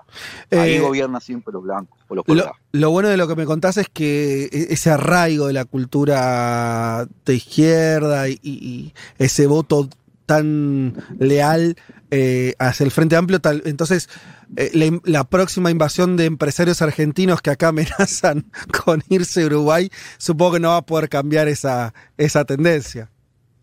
Y tampoco creo que vengan a Montevideo, ¿no? O sea, me parece que van para Punta del Este. Se van todos para Eh, Punta del Este, está bien. Claro, este, pero no, no creo que vengan a Montevideo. De todos modos, ya te digo, eh, el gobierno nacional, yo sé que estamos pasado tiempo, pero te digo Sí. esto porque me parece que lo tienes que tener en cuenta, eh, ha puesto mucho empeño, incluso más allá de la ley, digamos, eh, haciendo un poquito, eh, sin mirar, de- sin detenerse demasiado en las limitaciones constitucionales, ha hecho mucha campaña en estas elecciones departamentales, ¿no? Le ha puesto mucha fuerza. En el interior hay denuncias de todo tipo, imagínense lo que, lo que te estoy hablando, ¿no? Desde el uso de las entidades, las dependencias del Estado para hacer, bueno, la entrega de canastas, la entrega de materias, cualquier cosa, todo el clientelismo que te imagines en el interior ha campeado y hay denuncias de todo tipo. Pero en Montevideo, claramente todo el gobierno se alineó en hacer campaña por la candidata de la coalición, que es Laura Raffo, eh, el gobierno y los medios, ¿no? Entonces hemos visto andanadas de denuncias desde Antel contra Carolina Cosa, recuerden que Antel fue, ella fue presidenta de Antel, de la Telefónica, eh, andanada de denuncias contra Álvaro Villar desde ACE, él fue el director del Hospital Maciel, un, hombre extremadamente reconocido por el cambio que tuvo ese hospital, que pasó a ser un emblema, ¿no? Eh, o sea, han utilizado todos los recursos más los medios, que ha sido, por supuesto, una labor encomiable, ¿no? que han tenido en la campaña. De todos modos, es muy difícil, por más que creo que pueden haber hecho crecer la, la, la potencia electoral de, su candidatura, es muy difícil que descuenten lo que yo calculo que va a estar entre los 10 y los 15 puntos de diferencia, ¿no? Entre en Montevideo. En Montevideo, sí. Y en, Canelones, ya te digo, es, como que en Canelones lo que hay que ver es si si supera el 60, ¿no? Porque a esta altura eh, lo de Yamandú es una popularidad que ya te digo, llega al 80% de la población del departamento, ¿no? O sea, cruza todas las fronteras políticas que se te Claro. ¿no? Bueno, este, eh, estamos, estamos hablando con Leandro Grille, periodista uruguayo, conductor de Legítima Defensa, el programa que insistimos. Eh, échenle un vistazo, lo pueden ver eh, desde YouTube, lo buscan ahí. Caras y caretas de Uruguay, Legítima Defensa. sale, están emitiendo los viernes, ¿no? Sí, estamos emitiendo los viernes. Dos veces tuvimos que emitir el domingo porque por dificultades técnicas no pudimos salir ese viernes, pero, pero estamos emitiendo los viernes, sí, a partir de las 20 horas. Déjame hacerte un redondeo cortito para que la gente sepa más o menos lo que se puede esperar. ¿En qué hay que detenerse para analizar el resultado electoral hoy? Para mí, hay que tener. Naturalmente, lo que pasa en Montevideo y Canelones eh, eh, es importantísimo, ¿no? Y si el frente tuviera una derrota en Montevideo, sería importantísimo para el mm. análisis, ¿no? Pero creo que eso es dificilísimo. hay que detenerse qué pasa en las intendencias que, Montevideo, que tiene en este momento el Frente Amplio, que son todas muy disputadas, ¿no? Me refiero a Salto, eh, a Paysandú, a Río Negro, a Rocha. Esas intendencias son muy importantes. Está el Frente ha ganado en los últimos periodos, pero gana siempre por muy poco, pues podría conservar o perder alguna de ellas, ¿no? Es difícil que en algunos departamentos donde viene gobernando el Partido Nacional, como, como Colonia o San José, aunque el Frente haga fuerza, pueda llegar a ganar. Sería increíble, pero sería importantísimo también si lo lograra, pero es muy difícil. Y hay que ver si se produce o no un retroceso en ese tipo, en esos gobiernos, mm. sin perder de vista que la enorme, la, más de la mitad de la población uruguaya se concentra en Montevideo Canelones, por lo cual la suma de los votos también hay que ver qué nos está marcando. Son 19 elecciones, están un poco desfasadas de la elección nacional, hay gente que vota una cosa en la elección nacional, pero vota otra en las municipales, ¿no? Eh, pero indudablemente, eh, si, el, si el mapa político queda más o menos conservado en las intendencias que ya gobierna el Frente Amplio, más las que ya gobierna el Partido Nacional y la que gobierna el Partido Colorado de Rivera, donde no va a haber cambio, va a seguir gobernando el Partido Colorado, todo indica eso, eh, o si el mapa político surge, eh, tiene alguna variación en esos departamentos litoraleños y ahí el Partido Nacional conquistara algunos eh, municipios que hoy no lo tienen. eso sería, yo te diría, como el, el para hacer el análisis global, así, para el que está afuera y tiene que mirar y decir, bueno, ¿qué pasó? ¿Quedó todo como estaba o hubo algún retroceso de la izquierda en alguno de estos lugares? Y, en consecuencia un, avance de los sectores conservadores o del gobierno. Eh, Clarísimo. grosso modo va a quedar el mapa bastante eh, sí, similar estabilizado porque Montevideo Canelones es difícil de cambio. Eh, decía entonces eh, Leandro Grille, periodista uruguayo, conductor de Legítima Defensa. Te agradecemos un montón el tiempo. ¿Ya fuiste a votar a la mañana o todavía tenés que ir a hacer? Todavía no, ah, voy, a ir, voy a ir más, más cerca de la última hora. Estoy... Mucho pajarito y poca urna, y Grille, ¿se escuchan los pajaritos? sí, porque estoy con, estoy, con, los, con los pajaritos con mis hijos. Eh, Sabes que acá está el día bastante feo, aunque no está lloviendo muy fuerte se temía que lloviera, sobre todo porque esto puede tener impacto después en, en qué pase eh, con el tema de la, epidemia, ¿no? claro, la cantidad de gente que vaya a votar. Sí, por la gente que puede votar y eso. Pero está feo el día, pero no está lloviendo fuerte, por lo menos en la zona metropolitana. Así que veremos qué pasa con eso. Qué lindo, qué lindo darse una vuelta por, por Montevideo. Ojalá eh, este año ya creo que no, pero el 2021 ¿eh? nos Sí. vamos a estar dando una Cuando vuelta a- por ahí. Cuando abran las fronteras y cuando, ¿no? cuando esté Sí. la vacuna, va a haber muchos reencuentros. Muchos mundo. reencuentros, uno será, Sí. uno será el nuestro, así que para ahí vamos, va- vamos a ir para ahí prontamente. Te mandamos un abrazo grande, Leandro, hasta la próxima. Bueno, un abrazo grande, Fede. Gracias a todos ahí. Un mundo de sensaciones. Federico Vázquez, Juan Manuel Carr, Leticia Martínez y Juan Elman. Un programa sobre política internacional que no cree en teorías conspirativas. Bueno, casi.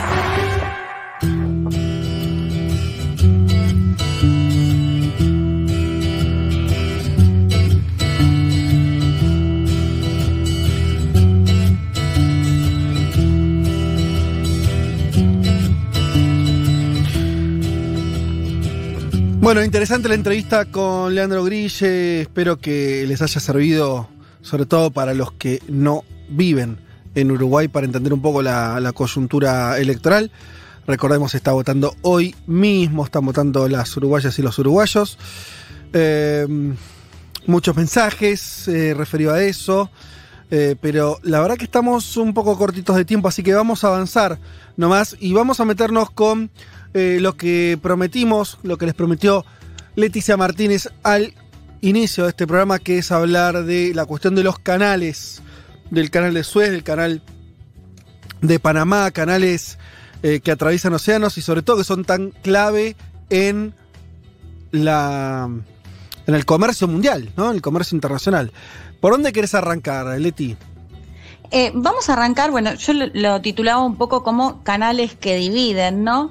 Eh, me parece, si bien en tiempos quizás co- correspondería arrancar por el canal de Suez, vamos a arrancar por el canal de Panamá. Eh, para tener una noción, o sea, se trata de un canal navegable, como decías, es realmente importante porque a través de estos canales es donde van justamente los cargamentos que tienen valores de millones y millones de, de dólares. El canal de Panamá, para que se entienda, pasa de lo que es el Mar Caribe al Océano Pacífico. Se hace a través de lo que se conoce como esclusas que pueden buscar, es interesante ver cómo funciona, lo pueden buscar en algún video o imagen, porque como los niveles eh, del mar son distintos, se ve cómo los barcos y los buques a través de estas esclusas van pasando a distintos eh, niveles. Por eso te decía, de hecho hay un lago artificial, el Gatún, por el cual atraviesa justamente este canal. Por eso te contaba que tanto en el canal de Panamá como en el, can- en el canal de, de Suez en Egipto, si bien son ideas, incluso algunos eh, usos del canal venían desde siglos, hacia siglos, recién en el siglo XX es donde se va a poder llevar adelante estas obras de ingeniería realmente Claro. que son colosales, ¿no? Eh, sí. Bueno, esto les comentaba en el canal de Panamá, es bien interesante ver cómo surge eh, el comienzo o la construcción de este eh, canal. Primero existió la idea de hacerlo en eh, Nicaragua, de hecho, eh, bueno, en Nicaragua se está llevando adelante con Daniel Ortega, eso quizás lo podríamos dejar para Sí. otro momento, porque hay que decir que además los oyentes y las oyentes nos piden bastante que hablemos de Centroamérica. Eh, así que lo, lo voy a tener ahí más pendiente. Pero bueno, se termina decidiendo hacerlo en Panamá. Hay que recordar que para fines del siglo XIX, Panamá era parte de Colombia. Totalmente. Lo que pasa es que eh, se había avanzado en la idea de, entre Colombia en ese momento, que dependía de Panamá, y Estados Unidos, llevar adelante la construcción de este canal. Por distintos motivos, legisladores colombianos se empiezan a oponer a esta idea y lo que se sabe es que Estados Unidos tuvo bastante influencia para que eh, parte de estos legisladores que representaban a Panamá empiecen a pedir con más fuerza la independencia justamente de Colombia. Y es lo que termina sucediendo en 1903 y es interesante porque el 3 de noviembre de 1903 Panamá se independiza de Colombia y a los poquísimos días firma un tratado, eh, el tratado por el cual se va a construir este canal con Estados Unidos y que va a ser lo más relevante o lo que va a marcar justamente eh, quién maneja justamente este canal en el siglo siguiente. Leti, vos en, una, en, una, en, en, la anterior, no, la columna, ¿te acordás de la que hablaste de Cuba? Eh, sí. Que yo digo, porque me parece que son los mismos años y es importante verlo en simultáneo. Totalmente. Lo que vos estás contando del canal 1903 es por ahí, año más, año menos, cuando Sí. Estados Unidos. le dice a- 1902, creo que Claro, sí. le, le impone a Cuba una constitución. O sea, es un momento de Estados Unidos en Centroamérica que juega desnudo, Totalmente. por decirlo elegantemente, ¿no? Juega como No, total- quiere. Sí. Totalmente, Fede, y buenísimo, y me das pie, de hecho, para el audio que vamos a escuchar ahora, porque básicamente esto, el tratado del canal de Suez, ahora lo vamos a analizar mejor, pero lo que hace es que queda a cargo de Estados Unidos y esto va a ser eternamente hasta, bueno, lo que va a pasar después que lo vamos a contar. Pero sí, una situación muy similar con lo que habíamos contado de Guantánamo y esta cuestión, cuestión del inquilinato y de Sí. que se, si bien se si bien la autonomía queda bajo el país, lo, termina administrando Estados Unidos. Para entender un poco más ese Estados Unidos imperial, si se quiere, que se empieza a dar justamente en estos años, eh, hablé con Tomás Listriani, él es politólogo y profesor de historia, además de director académico en Embajada Abierta, que nos contaba un poco cómo se da este paso de Estados Unidos imperial y del presidente que gobernaba en ese momento, Roosevelt, y qué papel cumplía justamente tanto para Estados Unidos como para eh, Latinoamérica. Lo escuchamos.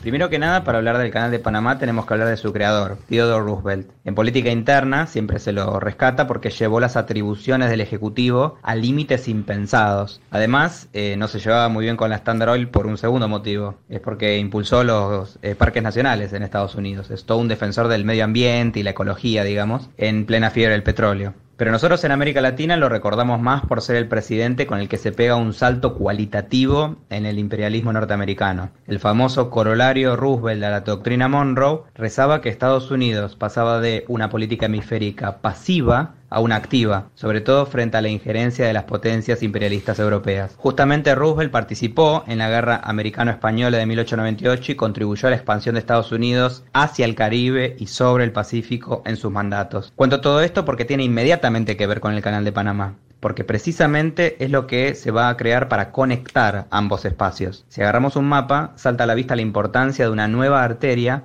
que conecte las dos zonas sobre las que se está desplegando este Estados Unidos más imperial. Bueno, lo decía muy caro, muy claro Tomás eh, Listriani en base a esto que hablábamos, ¿no? Este Estados Unidos imperial y la importancia del canal Mm. justamente para ligar estas dos regiones.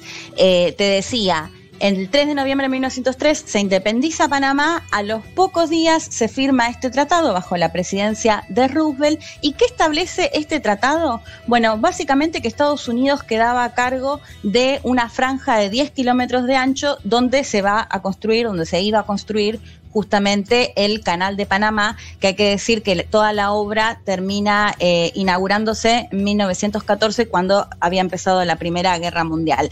Para tener una noción, Roosevelt realiza el primer viaje al exterior de un presidente de Estados Unidos y lo hace a Panamá justamente para controlar, para ir viendo cómo van estas obras eh, del, del canal. Para que tengamos una noción ¿En de la serio? importancia. El primer viaje de un presidente afuera de Estados Unidos Sí. fue al canal de Panamá. Mirá vos. Eso me contaba Tomás en base a la, bueno, la importancia que justamente la demostración que tenía eh, el canal de Panamá para Estados Unidos. Y ese cambio de, y ese cambio del aislacionismo previo a una cosa más expansiva también. Que salga el presidente de. Estados Unidos afuera de su propio país. Mirá qué buen dato. Totalmente. Como te decía, bueno, esto fue una ingeniería colosal, trabajaron más de 40.000 personas, más de 35.000 profesionales, o sea, ingenieros y demás, en 65 kilómetros del canal que, como Mm. te decía, se completaron en 1914. Por supuesto, sin falta de la precarización y lo que ya sabemos que pasa con la mayoría de los trabajadores en obras de, de ese tipo, ¿no?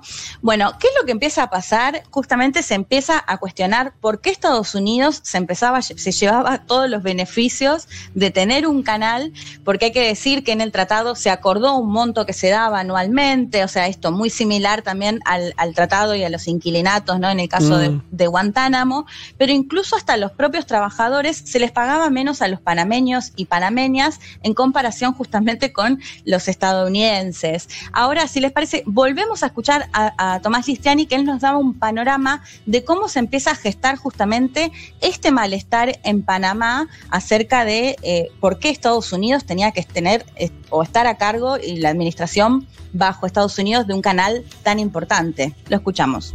En las próximas décadas, el país centroamericano se vio privado de los beneficios del canal, salvo las sumas fijas que estaban ahí predeterminadas en el tratado bilateral. Incluso entre los empleados panameños y norteamericanos de la zona del canal, había diferencias notables en los salarios. Más adelante, en el 64, durante la presidencia de Johnson, en plena Guerra Fría, estallan fuertes tensiones que dejan varios muertos y llevan a Estados Unidos a replantearse su permanencia en el canal. Es otro demócrata, Carter, quien en 1977 firma un acuerdo con Omar Torrijos, el militar nombrado líder máximo de la reciente revolución panameña, para la cesión de eh, la soberanía de- del canal. Este tratado rezaba que para finales del 99, o sea que terminó siendo con Clinton al final, el canal iba a volver a mano de los panameños.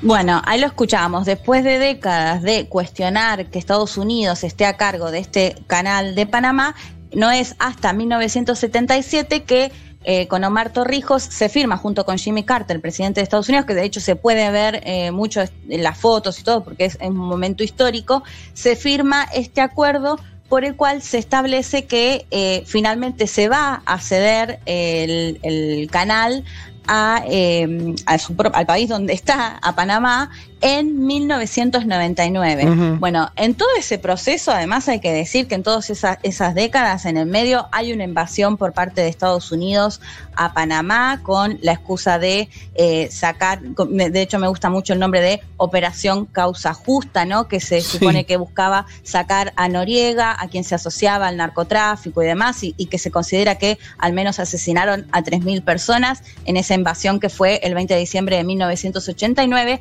Y después de todo eso, recién en 1999, bajo la presidencia de Bill Clinton, es que se cede el, eh, el canal o la administración del canal a Panamá. Lo maneja actualmente la autoridad del canal de Panamá, que es estatal. De hecho, me, me dio mucha simpatía que envié un par de correos a, a la autoridad del canal de Panamá y te contestan y abajo dice 20 años de transferencia en Mm. relación a los años que hace que pertenece el canal Claro. finalmente a- al país donde, donde está. Hay que decir además que eh, vos lo comentabas antes, no es que son canales que quedan y que ya no importan, no, todo lo contrario. Durante la presidencia de Martín Torrijos, el hijo de Omar Torrijos, en el 2006, se llevó adelante un referéndum y tres de cada cuatro panameños y panameñas estuvieron a favor de casi duplicar justamente los kilómetros de este canal, porque realmente hay que decir que las ganancias por tener un canal de esas características en un país pasa a ser eh, clave, digamos, al momento de hacer cuentas y también al momento de, bueno, negociar, estamos viendo lo, lo importante que es, sobre todo también en materia geopolítica. Qué increíble, hago un paréntesis, Leti, qué increíble Sí. que con Clinton, es decir, hace nada, hace nada. Nada. Es increíble. Nada, nada, y estuvo, o sea, prácticamente todo el siglo en manos de Estados Unidos. Eh, ahora, si les parece, vamos, pasamos al canal de Suez y Dale. después, si quieren y si me ayudan, hacemos un par de, de comparaciones. El canal de Suez, bueno, por supuesto queda en Egipto. Lo que une, esto les aconsejo buscarlo en el mapa si no lo ubican bien, eh, pasa, o, o este canal, digamos, atraviesa, el, pasa por el mar Mediterráneo al Mar Rojo es decir, que une, por un lado, África con Asia y la relevancia clavis, clave, muy clave acá, Sí. tiene que ver con acortar, que si se quiere hacer un viaje desde Europa hasta Asia, no hay que pasar por todo, digamos, todo el entorno de África, es decir, que acorta muchísimo ese viaje. Como les contaba, bueno, en el caso de Egipto también, de hecho se cree que hasta incluso los faraones usaban este canal y, y demás, digo, desde muchos siglos eh, antes es que estaba esta idea de, de- este lugar clave para el comercio. Eh, y esto no es inaugurado hasta 1869, este canal, Y para ir metiéndonos un poco de lleno y entender lo importante que fue en materia internacional y en geopolítica, vamos a escuchar a Paulo Bota, que él es director del programa ejecutivo de Medio Oriente de la UCA. Si les interesa también lo pueden seguir en las redes sociales porque siempre sigue todo este el tema de Medio Oriente. Lo escuchamos a él que nos contaba un poco cómo surgió este canal y qué importancia tenía. El canal de Suez es un proyecto antiquísimo. Desde los antiguos egipcios hasta el siglo XIX no hubo gobernante o conquistador extranjero que no haya pensado en el mismo. Pero solo se pudo llevar adelante con la tecnología del siglo XIX, siendo inaugurado en 1869. El canal modificó la geopolítica de la región. De hecho, su control se convirtió en un objetivo central de las relaciones internacionales del siglo XIX. El Reino Unido, la potencia naval de la época, logró el control del mismo pocos años después, y así se convirtió el Canal de Suez en un verdadero cordón umbilical entre la India, que era la joya del Imperio Británico, y Londres, la capital imperial. Casi todos los conflictos en Medio Oriente desde aquellos años hasta la actualidad han considerado o afectado al Canal de Suez. Bien, clarito bien claro sobre la importancia. Hay que decir que Egipto fue colonia inglesa, estaba bajo eh, el Reino Unido. Hay, que decir que primero había intentado hacerlo eh, los franceses, bueno, estaban eh, todos ahí un poco metidos, pero termina en este, al menos en el siglo XIX, siglo XX, estaba bajo la administración del Reino Unido. Acá lo interesante es ver que no se va a empezar a cuestionar muy fuerte o a tomar una decisión hasta la década del 50, básicamente bajo el liderazgo de Nasser, que seguramente lo habrán escuchado, incluso en muchas ocasiones se lo compara hasta con el propio Perón. Eh, pero si les parece, escuchamos el último audio y ahora les comento algunas otras cosas sobre Nasser, que va a ser quien en 1957 va a decidir nacionalizar este canal y la que se le viene a Egipto después de decidir sacarle justamente la administración al Reino Unido, que como comentaba Pablo Bota, era el imperio naval del momento. Lo escuchamos. Luego de la Segunda Guerra Mundial y en un contexto de naciente Guerra Fría, en 1956, el presidente egipcio Gamal Abdel Nasser nacionalizó el canal que hasta ese momento estaba en manos de los británicos. Era una época donde líderes de los países no desarrollados nacionalizaban recursos o infraestructuras consideradas estratégicas para sus respectivos estados. Lo mismo sucedió, por ejemplo, en Irán con la nacionalización del petróleo durante la época de Mossadegh. La decisión de Nasser sirvió para que Israel, Francia y el Reino Unido, actuando en conjunto, intentaran recuperar el control del canal y también se ocupara de la península del Sinaí. La situación generada por el ataque militar volvería a impactar en la guerra del 67 y en la del 73. Tan solo los acuerdos de paz entre Egipto e Israel de 1978 estabilizarían la situación. Desde ese momento, Egipto tiene el control total y la gestión de una de las vías navegables más importantes del mundo, sin el canal de Suez, el comercio internacional no sería lo que es. Bueno, clave, ¿no? Sin el canal de Suez, el, comercio no sería lo que es. Para, para entender un poco quién era Nasser, que como decíamos, decide nacionalizar en 1956 este canal, formaba parte en plena Guerra Fría de los el movimiento no alineado, ¿no? Que con Tito de Yugoslavia y demás se planteaban como cierta neutralidad justamente en el marco de la Guerra Fría entre Estados Unidos y la Unión Soviética. Lo que y además hay que decir Nasser también es como el padre de lo que se conoció como el panarabismo, que priorizaba esta cuestión del ser árabe y de los países árabes que debían unirse sobre otras condiciones como podía ser incluso la religión y que esto va a tener mucho mucho peso en lo que se conoce como el partido del Baas, que hay que decir que también es el partido de Bashar al-Assad actual en Siria y su papá, y de Saddam Hussein en eh, Irak.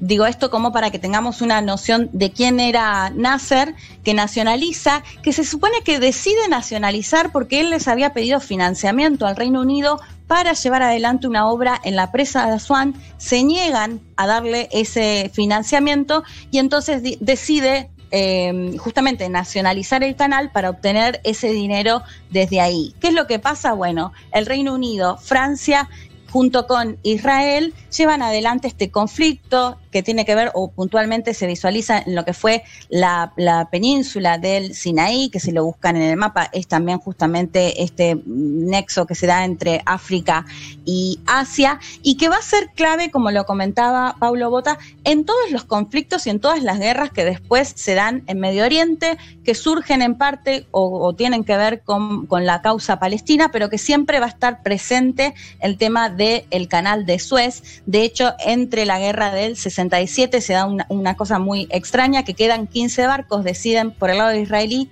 bloquear la parte de Sinaí y por el lado de eh, Egipto también. Y hay 15 barcos que quedan ahí sin poder salir para ningún lado en el marco de estos conflictos. De hecho, se los conoció como la flota amarilla y que pertenecían, eran buques de distintas nacionalidades, pero que bueno, quedaron enmarcadas en este conflicto por el canal de Suez.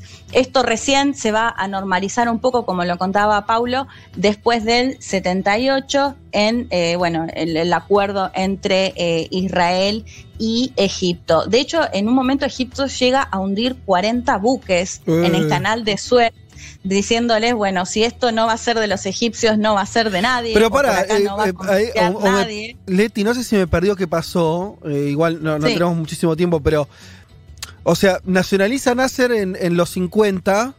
Sí. Pero siguió siendo una cuestión disputada varios años. Totalmente, porque querían retomar el control.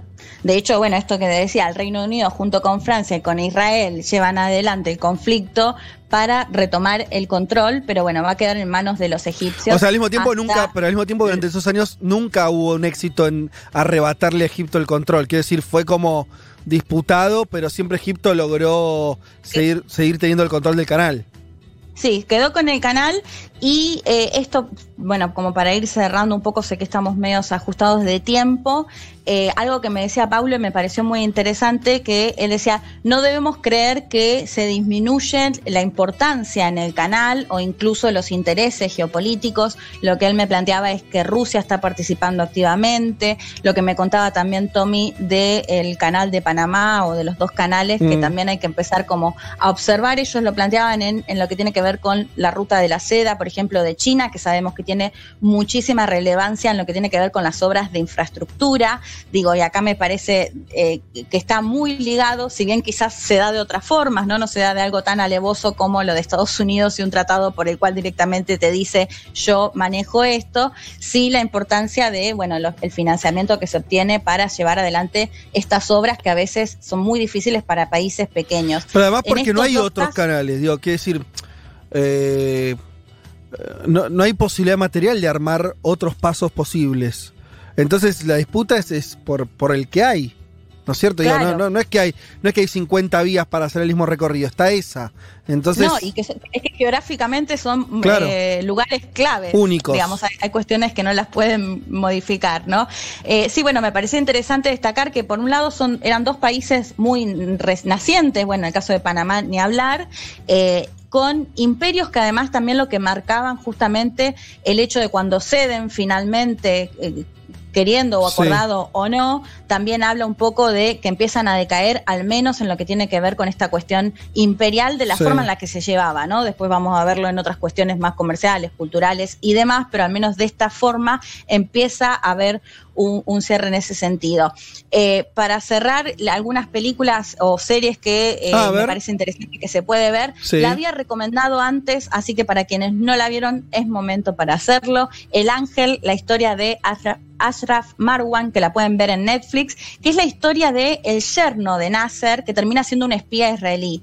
Pero bueno, acá está interesante para ver parte de lo que fue el gobierno de Nasser, Bien. de ver esto, por haber sido parte de los movimientos no alineados, cómo se ganó bastante eh, mandatarios y, países en contra. Y aprovecho para recomendar una, una serie de cuatro capítulos que la he recomendado un montón de veces y creo que a conocidos y no la ve nadie, así que véanla porque es re buena.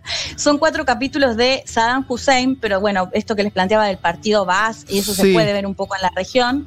Son cuatro capítulos desde que da el golpe de Estado, se llama House of Saddam, es una coproducción entre la BBC y HBO. Y sé que hay un par de documentales. Anti, anti Saddam, me imagino. Muy anti Saddam. Por... No, ¿sabés ¿No? que no me Mira. pareció tanto? Bueno. Y cuenta toda la historia, te digo, desde que él era vicepresidente y da el golpe de Estado a todo lo que pasa después. Eh, de hecho, con poco de material archivo. Para mí está buenísimo, así que si la pueden Bien. ver, se las recontra recomiendo. Y bueno, no, para finalizar me parecía interesante dos historias donde vemos, do- donde vimos cómo los, los imperios o los países con más poder operaron directamente sin ningún tipo de disimulo para quedarse justamente con gran parte de los beneficios y las ganancias de estos países más pequeños y nacientes. Bueno, espectacular la columna, como siempre, de Leti Martínez. Ya venimos. Federico Vázquez, Juan Manuel Carr, Leticia Martínez y Juan Elman. Un mundo de sensaciones. De la invención de la rueda a las stories de Instagram.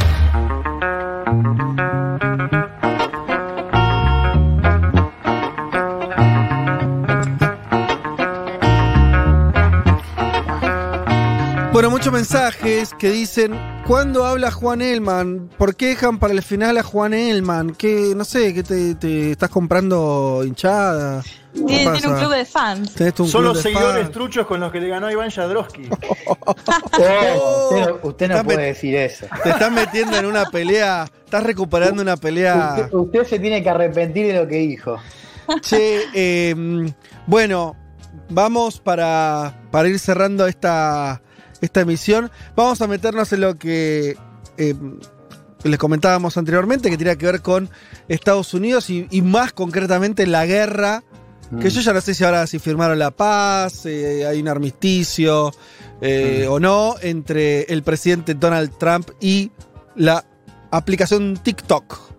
Ahora la guerra son contra las apps. Esto ya es. Sí. Es distópico, contra- ya, ya está. Yo acá quiero decir dos cosas, ¿no? Es una red social que es eh, el boom del año. Sí. Digo, es La, la aplicación. Dicen la aplicación de los Centennials, ¿no? Y me siento un poco lejos cuando, cuando la digo. Y el segundo dato que me parece que es relevante, que es, es la primera vez que una red social china desborda al resto del mundo. Claro. ¿no? O sea, no solo es la app del mundo, sino que es la primera vez que China logra un producto, una red social exitosa, que es un boom también en Estados Unidos, ¿no? Yo decía... Pero ¿y hoy en China mismo- también está? Sí, Ah. tiene otra lógica, Douyin se llama, la- lo pronuncié mal, pero eh, sí, tiene una lógica Claro, leo acá que dice ¿sabes? 800 millones de usuarios. Mamita. Sí, y está en pleno, pleno. Crecimiento. Bien, hoy podría quedar prohibida la aplicación en Estados Unidos para descargarla. O sea, en este mismo momento se está decidiendo en un Ajá. tribunal si un juez federal decide avanzar con el bloqueo, ¿no? que entraría hoy a la medianoche, o se posterga. ¿no? ¿Y por qué Trump decía que era su decisión, no de un juez? ¿O cómo, cómo es la cosa? ¿Cómo? No, no te escuché. No, perdón. no, pero. No, porque vos me estás diciendo que la decisión es de un juzgado. O sea que no es de Trump la decisión. Es lo que vamos a contar. Hoy tenemos dos Bien. cosas, eh, por, por dos discusiones por separado. Una es un- una apelación, un recurso que presentó eh, ByteDance, que es la compañía madre de TikTok, para bloquear esta prohibición. El viernes se falló a favor, hoy se eh, discute otra vez. Hoy es- es- es- se, se va a decidir eh, si se avanza con el bloqueo o no. Esto es por un lado la cuestión judicial. Por otro lado, en paralelo, tenemos el anuncio de un acuerdo para que dos empresas estadounidenses, Oracle y Walmart, se hagan cargo, al menos de una parte, de lo que serían las operaciones de TikTok en Estados Unidos. Y es ahí donde Trump tiene que decidir o no. Vamos por partes, vamos Sí. a ordenar un poco la discusión. Dale.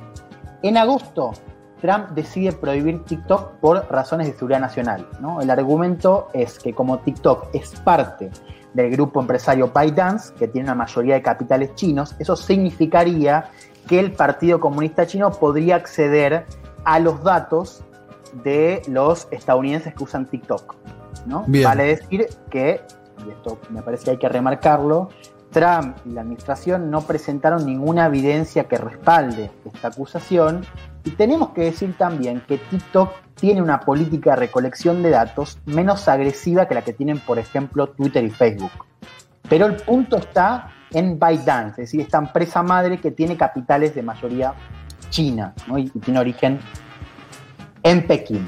Bueno, Trump anuncia la prohibición y ahí al toque, digamos, pasaron, unas, unas horas, un par de días, Microsoft, una empresa estadounidense, le dice a la administración Trump que, espere, o sea, que postergue un poco ese bloqueo porque va a negociar lo que sería la compra de las operaciones estadounidenses. ¿no? Le dice, vos bancame, yo voy a negociar con ByteDance para que todas estas demandas que vos eh, tenés respecto a Seguridad Nacional sean eh, cumplidas porque yo me voy a hacer cargo de lo que sería la operación de Estados Unidos. También Sí. sería la operación de Canadá-Australia, pero eso es lo que dice Microsoft. Entonces ahí tenemos la postergación de esta prohibición, de este deadline, ¿no? Y ahí ByteDance empieza a negociar con Microsoft y con otras empresas, ¿no? Las semanas corren, Microsoft saca un comunicado diciendo no llegamos a ningún puerto, abandonamos las negociaciones y es otra empresa tecnológica, Oracle, que se dedica a los servicios de la nube, Sí. ya estaba ahí en, en el mercado, pero no tienen, no es que no es que estaba en el mercado de redes sociales Sí. la que anuncia la compra de, de al menos una parte de las operaciones de Estados Unidos junto a Walmart. ¿no? O sea, sería Oracle en primer lugar y Walmart, ¿no? Comprando, o sea, empezando a participar en lo que sería una nueva empresa que se haga cargo de las operaciones en Estados Unidos. ¿Se entiende hasta ahí? Sí, perfecto. Bien, la noticia se conoce y Trump la saluda de una manera positiva. Lo escuchamos al presidente de Estados Unidos. We have some very big news on TikTok. TikTok uh, is moving along. We're dealing with Oracle, which you know of, Larry Ellison, and we're dealing with, as a combination, Walmart. Walmart, a great company, great American company. The security will be 100%. They'll be using separate clouds and a lot of very, very powerful security. And uh, they'll be making about a $5 billion contribution toward education. Tenemos grandes noticias respecto a TikTok, dice Trump. TikTok está avanzando en un acuerdo con Oracle, la cual conocen, de Larry Ellison, un acuerdo que incluye a Walmart, una gran empresa estadounidense. La seguridad va a ser de un 100%. Van a usar nubes separadas y va a haber una seguridad muy poderosa y se va a hacer una contribución de 5 billones de dólares para la educación. ¿no? Esto dice, decía Trump. ¿No? Acá tenemos un primer dato. Él nombra a Larry Ellison. Larry Ellison es el CEO de Oracle Sí. y es uno de los pocos empresarios de Silicon Valley que apoya públicamente a Trump. y Ah, es también mira. un donante. Ha sido donante de la campaña de Trump. Así que acá tenemos un primer dato. No, así, no, así eh, Bill Gates, por ejemplo. Por, por No, Microsoft. Esto, de hecho, lo dice el propio Ellison. Silicon Valley y los empleados de Silicon Valley, los empresarios, son progresistas, Sí. vamos a decir, en lo cultural. Sí. ¿no? sí. Cuando hay que ponerla. No, no, ahí no, tanto. ahí no. Pero, Pero sí, sí. todos son, la, o la gran mayoría, anti-Trump. Acá tenemos que la persona que estaría haciendo cargo, que estaría anunciando este acuerdo, el CEO de Oracle, es uno de los pocos que apoya y le da plata a Donald Trump. Bien. Y acá es donde empieza la confusión, ¿no? El acuerdo que se anuncia en Estados Unidos y el que rubrica Trump con el audio que acabamos de escuchar, dice, entre otras cosas, que lo que va a pasar es que se va a conformar una nueva empresa llamada TikTok Global, que es esa empresa la que, va, la que se va a hacer cargo de las operaciones de la aplicación en Estados Unidos y donde Oracle, en primer lugar, digo, con una participación del 12,5% y Walmart, en segundo lugar, entren a tener participación, o sea, en un 20% en total. Que esta nueva empresa se va a radicar en Texas, que va a contratar 25.000 empleados nuevos y que los servicios de la nube, es decir, donde se almacenan los datos, van a cuenta de Oracle, es decir, se van a quedar en Estados Unidos. Sí. Eso es lo que decía Trump cuando hablaba de la nube. Acá, hasta, acá, hasta acá estamos todos de acuerdo, digamos, acá no hay controversia. Ahora, también se anuncia en Estados Unidos, y Trump también lo dice, que es esto de que la junta directiva va a tener cuatro de cinco lugares ocupados por estadounidenses, que la nueva empresa va a contribuir con un fondo de 5 billones para la educación, esto decía Trump, y esto es lo importante. Dice, eh, al menos lo que se comentó en Estados Unidos, es que toda la tecnología que use TikTok en Estados Unidos va a estar en manos de TikTok Global y que va a encuadrarse en la normativa del país. Y acá es donde empieza el contrapunto. Horas después de ese comunicado que anuncian Oracle y Walmart y que saluda a Trump, desde China sale otro comunicado de ByteDance y dicen que es cierto que Walmart y Oracle van a entrar, Sí. pero que ByteDance va a seguir a cargo con el 80% de la participación en esta nueva empresa. Sí. O sea, que va a ser minoritaria Sí. eh, en, en la posición que tengan las nuevas dos compañías que yo mencioné recién, que del Fondo para Educación no estaban enterados, o sea, que eso no, no estaba, no estaban enterados. Y dice, y esto es lo más importante, que este acuerdo no implica transferir el código fuente y otra tecnología, digamos, ¿no? que esa idea de que la tecnología que use TikTok en Estados Unidos va a ser parte de TikTok Global, esta nueva compañía, es falso, que son rumores. O sea, básicamente lo que está diciendo es que no ceden el poder ni siquiera sobre la- el TikTok filial Estados Unidos porque los chinos seguirán teniendo el 80% del paquete accionario. Claro, eso por un lado. Eso ya, es, otro es la- eso ya es la un montón, cuestión- quiero decir. Eso es una cosa muy distinta, es que haya que hayan comprado TikTok como un poco te, te hacía creer lo, lo que decía Trump. O sea, Walmart, una gran empresa americana, compra TikTok. Bueno, eh, lo- y, y la empresa dice, no, no, entran como accionistas minoritarios. Claro, acá lo que está detrás, yo decía recién código fuente, esto es el algoritmo. Sí. Esta es la base de TikTok. Claro. TikTok funciona, eh, y esto no sé por qué lo leí, no sé, Leti quizás puede aportar algo, pero lo que tiene TikTok de novedoso es el algoritmo que te va mostrando cosas que, que son diferentes a las que te muestra Twitter y Facebook. Funciona de otra manera. Ajá. Vos en TikTok podés ver a todo el mundo, entonces hay una cosa de la popularidad que es diferente. Decime si me equivoco, Leti, pero es una discusión. Pero Leti donde- tiene TikTok o no, Alfredo, pues yo no sé eso, si es cierto. O es otro rumor. ¿Sí que tengo? Sí. Sí, claro que Ah. lo tengo. Te- de hecho, te dije, hice un videíto y todo, pero no lo puse en público. Pero sí, Juan, yo-. Tenés que mandarlo, Leti. No, yo creo que se tienen que animar y hacemos uno los cuatro. Eh, Juan, de hecho sí, yo veo por ahí de personas y eso que, que creo que no tiene nada que ver con mis búsquedas, a eso te referís. Veo videos de Claro. personas que por otro lado no, claramente no vería Claro. sus videos. Eso es lo que te muestra la aplicación, ¿no? Que eso está en, en un código que ByteDance dice nosotros no lo vamos a ceder.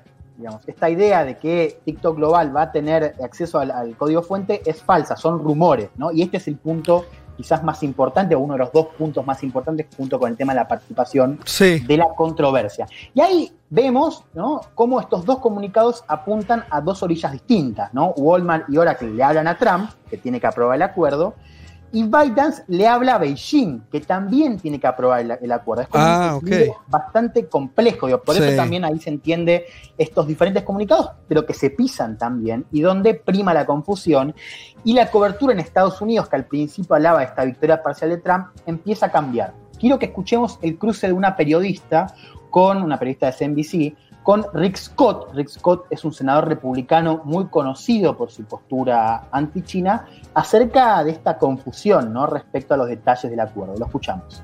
The algorithm is not going to be transferred, and ByteDance today issued a statement saying that the it's really just rumor that this will be majority owned by Americans. So, what, what do you think when you hear that? What do you need to hear more about? Well, we've got to get, we've got to get the details. Let's remember what we, why we started with this. There's Chinese apps that are controlled by the Communist Party of China. Uh, they cause security uh, threats to the United States, data threats to all, all of our consumers and government. And so that's why we're even looking at these apps. And so let's get the facts. Uh, is this is this app going to continue to be controlled uh, by you know have access by the Communist Party of China? If it is, then I don't think we ought to be approving anything like this. I think we've got to all wake up to the fact that Communist China has decided to be our competitor and probably our enemy. They want to control us. Bueno, dice la periodista, ¿no? Se interroga. El algoritmo no va a ser transferido y ByteDance sacó un comunicado donde dice que es un rumor que la compañía va a ser dirigida mayoritariamente por estadounidenses. ¿Qué pensás cuando escuchas esto? ¿Qué falta saber? ¿No? Y ahí responde Scott. Tenemos que tener los detalles. Recordemos por qué empezamos esto. Las aplicaciones chinas que son controladas por el Partido Comunista Chino causan una amenaza de seguridad para Estados Unidos, para consumidores y para el gobierno, y es por eso que las estamos viendo. Esperemos a los hechos. Se pregunta, ¿el Partido Comunista Chino va a tener acceso a la aplicación? Si la respuesta es sí, entonces no creo que debemos aprobarlo. Creo que tenemos que despertar ante el hecho de que la China comunista ha decidido ser nuestro competidor y probablemente nuestro enemigo. Ellos quieren controlar esto. Yo incluyo esto porque, primero ahí ven, digo, por un lado esto de si efectivamente eh, esto se confirma, bueno, entonces no creo que se tenga que aprobar. Y después rápidamente salta, y esto me parece que es común a los senadores republicanos y Trump, digo, los que hablan de este tema, que es rápidamente el foco en la cuestión de China, digo, no meterse en los detalles, y Mm. rápidamente a el Partido Comunista, bueno, esta narrativa que veníamos contando con este discurso eh, de Pompeo, de el Partido Comunista es la, la mayor amenaza, ya no es un competidor, es nuestro enemigo, ¿no? Y ellos usan estas aplicaciones para acceder a los datos, bueno, esto que decía no está confirmado, bueno, rápidamente esto se ve eh, cuando se empieza a, preguntar por el tema de los detalles y te marca esto del relato, ¿no? Del relato en primer plano. Y así arrancó esto también, ¿no? Como una cuestión del relato anti-China y no del presidente y los senadores que hacen algo para detenerlo, por más de que sea una aplicación popular en el medio de una campaña electoral, hay que decirlo. Sí, Eh, a, mí me. A ver, no sé qué pensás, pero. eh, la reflexión que, me genera es. Que en Offside queda todos los discursos que sí, que todavía sostienen la idea de. eh, que las economías se manejan con pautas de, de libertad económica. Cuando vos lo que tenés es una recontra hiperregulación incluso de una aplicación, ¿no? Y como eso se cruza con eh, lógicas geopolíticas, pero también comerciales, eh, donde los estados regulan de manera, digo, descarada. Quiero decir, eh, porque al mismo tiempo que pasa esto, tenemos un auge de esto que acá en este programa no lo hablamos mucho, pero bueno, es un tema que nos atraviesa, que esta cosa de los libertarios, de esta vuelta a, a la defensa del libre mercado. El mundo no funciona así, ¿no? Digo, pero cuando digo el mundo me refiero el lugar donde se supone que eso más o menos funcionaría, que sería Estados Unidos. Está en las antípodas de eso, pero a un nivel exagerado, ¿no? Evidente, transparente, no sé cómo decirlo. Vos sabés, Fede, que una de las cosas Me causa gracia, súper interesante Sí. cuando se empieza a discutir esto, porque cuando es Microsoft el que arranca a discutir, Sí. se filtra una discusión que tienen, digamos, con la administración, que es si efectivamente Microsoft compra la operación, dice, hay que poner a gente de ByteDance y gente que venía de la empresa anterior, de de la configuración anterior, en puestos de poder Sí. para que no se hable de expropiación. Claro. Al fin y al Mirá, cabo, claro. es un poco, digo, Y sí. pensemos, ¿no? Yo lo decía hace un tiempo, digo, hoy es la única manera que tiene la aplicación del momento de persistir en Estados Unidos es eh, vendiendo la capital de Estados Unidos y, y no cualquier capital, digo, capitales digo, que juegan en el mercado de tecnología, capitales digo, de punta. ¿Te imaginas Eh, cómo además debe ser la negociación por el precio cuando vos sos eh, la empresa china? Tenés al presidente que de ese país dice, mirá que te cierro, y vos y te aparece un comprador que no es un, un bebé de pecho, ¿no? o sea, Bill Gates, Mm. eh, eh, Walmart, digo, esas, eh, Oracle, y, y te dicen, che, te la compro.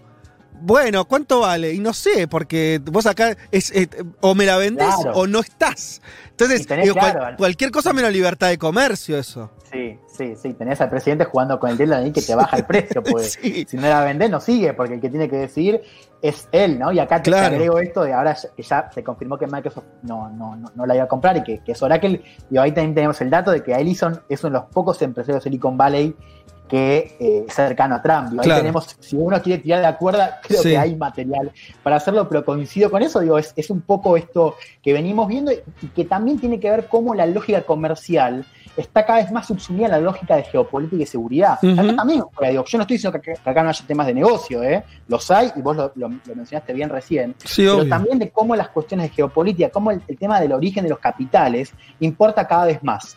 ¿No? Te voy cerrando con algo que me parece que es Sí, importante entender. Sí.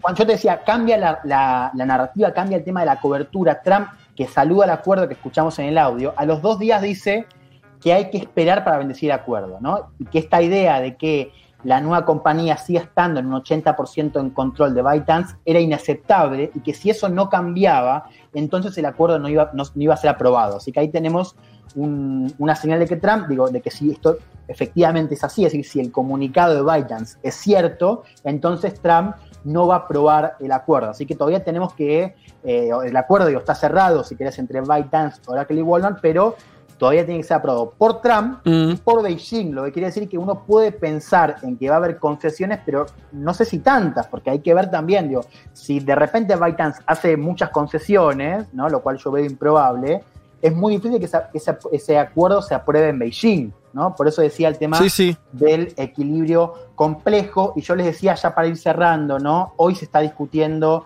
esta audiencia, hoy se va a decidir, este juez federal va a decidir si la prohibición entra hoy, ¿no? O se posterga, digo, esto al margen de cómo siga el acuerdo, que por supuesto es lo que tenemos que seguir, porque es lo que podría evitar esta prohibición, ¿no? además de, de- del- aire que podría eh, aplicar este juez federal. Digo, el, el tema de la prohibición va a seguir estando y va a ser una batalla judicial, eh, por eso es importante seguir el tema del acuerdo, que es lo que podría desbloquear ¿no? esta batalla eh, judicial. ¿No? Y solamente para aclarar, el bloqueo no sería para el funcionamiento de la aplicación, sino para nuevas descargas. O sea, los que tengan, eh, poner que hoy eh, se, se aprueba esta prohibición que entra en medianoche, sería para nuevas descargas, no para los estadounidenses que ya usan TikTok. ¿no? Lo que pasa con eso es que te prohíbe descargas y actualizaciones, con lo cual eventualmente la aplicación para noviembre va a, dejar, va a dejar de funcionar. O sea, si vos no puedes actualizarla, la aplicación deja de Claro, funcionar claro, y sí, sí, sí. eventualmente eh, de- desaparece, ¿no? Eh, dos conclusiones y ya con esto cierro, ¿no? Si el acuerdo efectivamente es aprobado, ¿no? Y, y- y con estas, y, sin estas demandas de fondo atendidas, muestra cómo para Trump por ahora es más importante la retórica que la discusión de fondo. Mm. ¿no? Digo, claramente, eh, digo, si las garantías no se cumplen, ¿no? Las, las demandas de- sea, el acuerdo como está hoy, y esto es importante, no satisface las demandas de seguridad que quería Trump, ¿no? Que es este acceso al algoritmo. Sí. Lo que decía la comunidad de seguridad, de seguridad nacional. Pero, digo, Trump podría vender el acuerdo como una victoria, decir que consiguió que las empresas de Estados Unidos se metan ahí Mm. en el Word, que doblegó a China y que consiguió, de cara a las elecciones, que se ponga una nueva empresa en Texas con 25.000 empleados. ¿no? Claro. Esto podría pasar. Yo digo, miremos esto, porque si pasa, ahí te demuestra lo importante del relato, ¿no? Lo importante de vender esto Sí, como, sí, sí. como una avanzada contra China, pero que en los hechos no cambia. Elman, no- está- no cambia mucho. Estamos pasados. ¿Alguna línea mínima de segundos sobre cómo, cómo está el escenario de encuestas y demás? ¿Cambió algo en los últimos días? ¿Para Trump mejoró, empeoró? ¿Estamos igual que, que lo que veníamos contando, que es una diferencia por ahora considerable de Biden sobre Trump?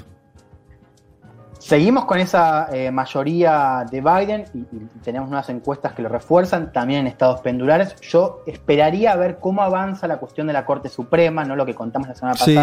Trump ya nominó a una jueza Barrett, una jueza conservadora, muy provida, Sí. no católica. Eh, las encuestas están diciendo que una mayoría de estadounidenses está en contra de reemplazar a una jueza de la Corte Suprema antes de las elecciones. Pero tenemos que ver de qué manera se va a traducir eso en el electorado clave, ¿no? Yo esperaría un poco a ver cómo juega esta noticia. Recordemos, Bien. ayer recién se presentó, no sabemos cuándo se va a votar. Yo creo que a medida que vaya pasando eso, vamos a ver eh, si cambia un poco o no. Por ahora no cambió mucho. Bueno, hasta aquí. Ah, Estas fueron tres horas enteras, tres horas y dos minutos de política internacional. Algo huele a podrido en Dinamarca. Bueno, en todo el primer mundo. Federico Vázquez, Juan Manuel Carr, Leticia Martínez y Juan Elman. Un mundo de sensaciones.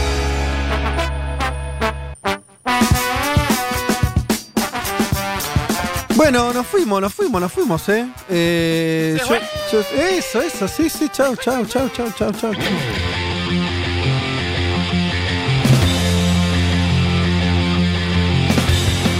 Eh, señoras y señores, eh, muchas tardes y buenas gracias. Y así es, sin tiempo para nada, sin tiempo para leer mensajes. Algunos que dicen, si China prohíbe Google o Facebook en su país es una dictadura, en cambio en Estados Unidos TikTok, bueno, sí, así es la cosa. Eh, bien, algunos que apoyan, eh, dice, bajate la app de, de TikTok, está buenísimo, otros que no, en fin, qué sé yo. Eh, esto ha sido todo por hoy, nos hemos pasado, pero, este, bueno, por muy poquito. Así que, ¿Ustedes puedo mandar un saludo? dale, rápido. Hoy cumple Martín Shapiro, me parece que. ¿Hoy cumpleaños? Amerita, hoy es el cumple de Martín Shapiro, amerita que lo salvemos de un mundo de sensación. Un Sobre todo que lo hagas vos, que le serruchaste el piso vos, eh, Elman. Ese es un pite yankee. Oh, No, no, Hugo. Hugo, hermoso. No, un, un gran, gran profesional, mejor persona, gran amigo, así que todos, me parece que podemos decir eso de Martín, así que lo queremos y lo saludamos. Total, y Fuerte. pídanle privado una foto del regalo que le mandamos. No la puede mostrar en público. Bueno, bueno. Eh, entonces un saludo a, a Shapiro, gran participante de este programa eh, hasta hace unos meses. Esto fue todo por hoy. Nos encontramos el domingo que viene a las 12 del mediodía. Tengan un buen fin de semana. Tchau.